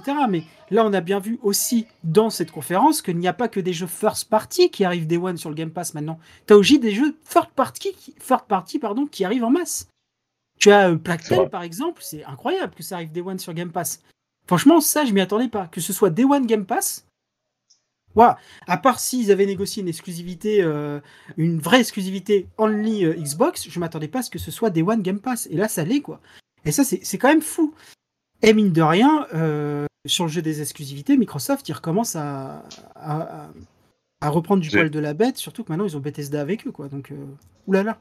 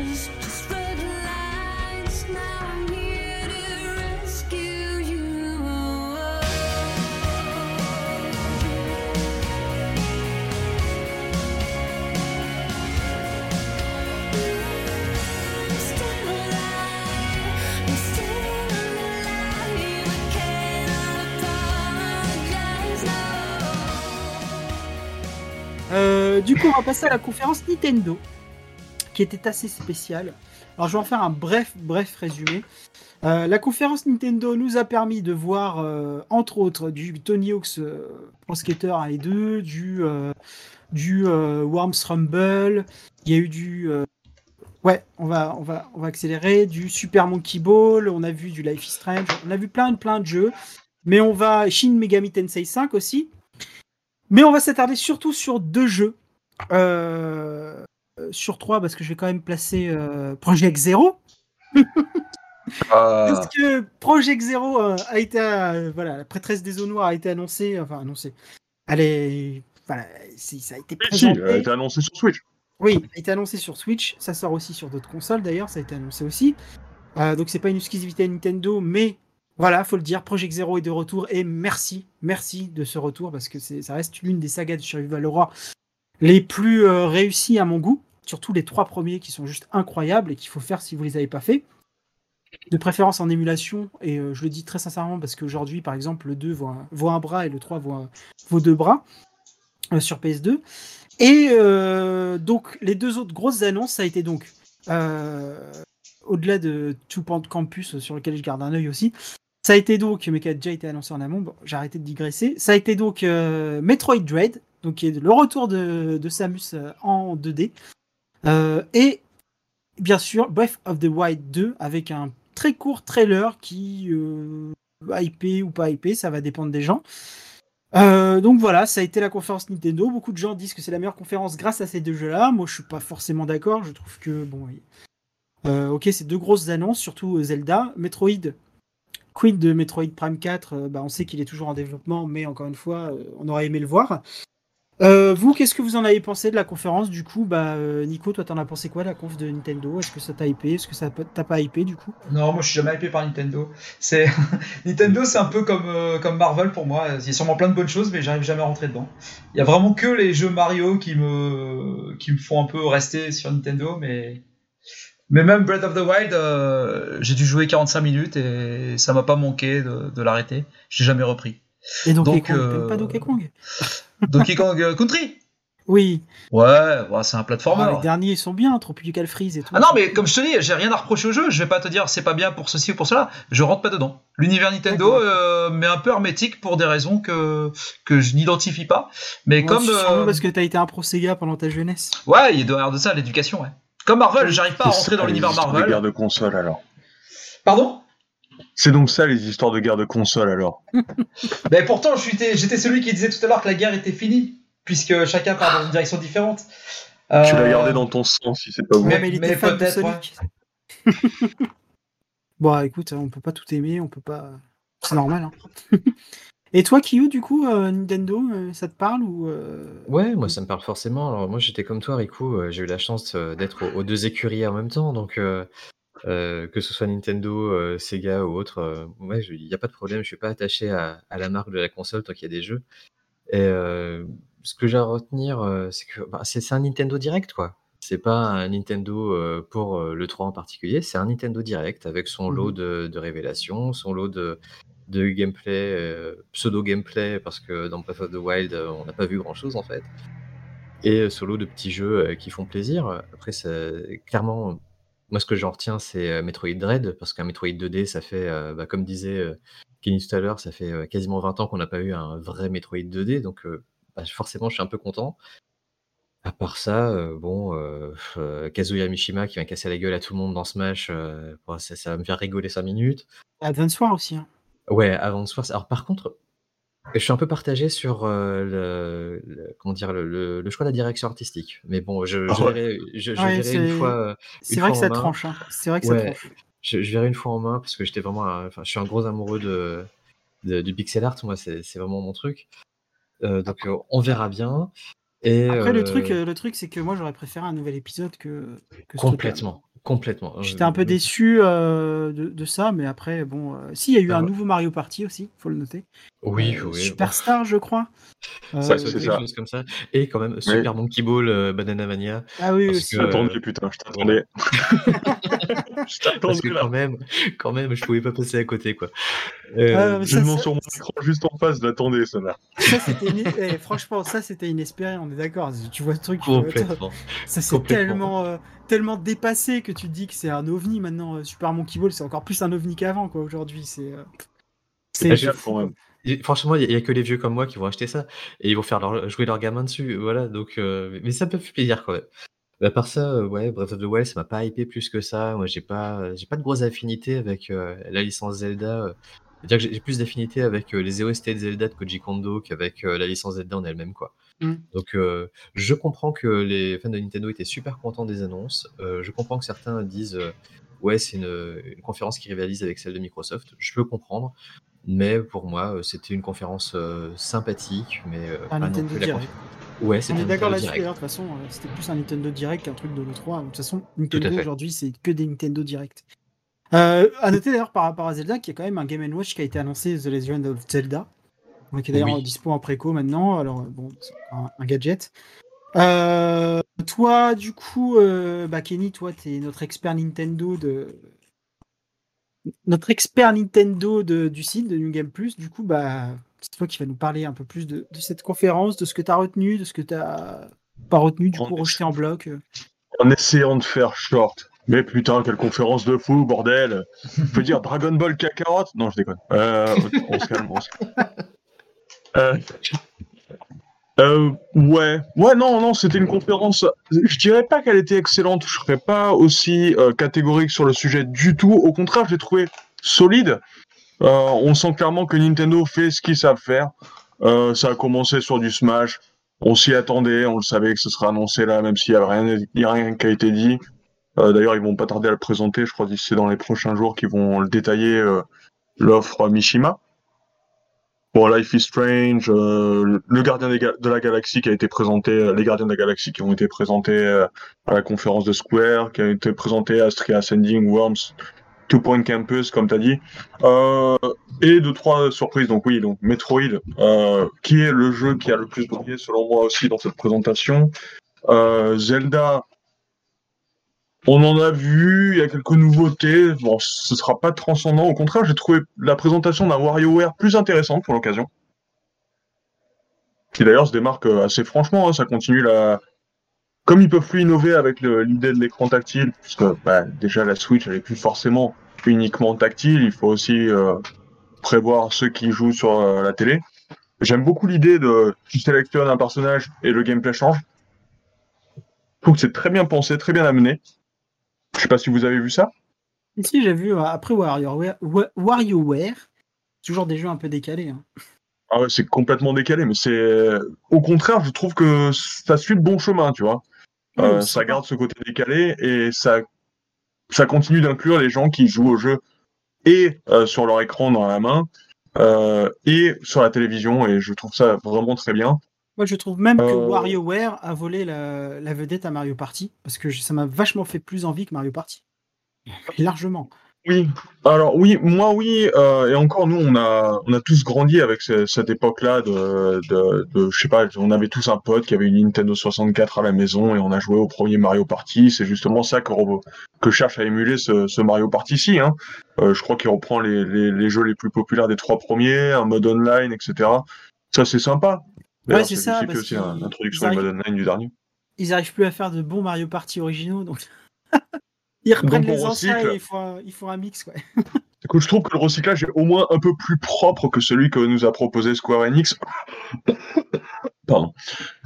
Euh, Par rapport au Final Fantasy, je veux dire. Oui, oui, bien sûr, je comprends.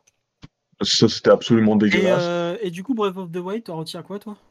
Alors moi, Breath of the Wild, euh, bon, vous l'avez probablement vu si vous avez lu mon article sur la, sur la présentation.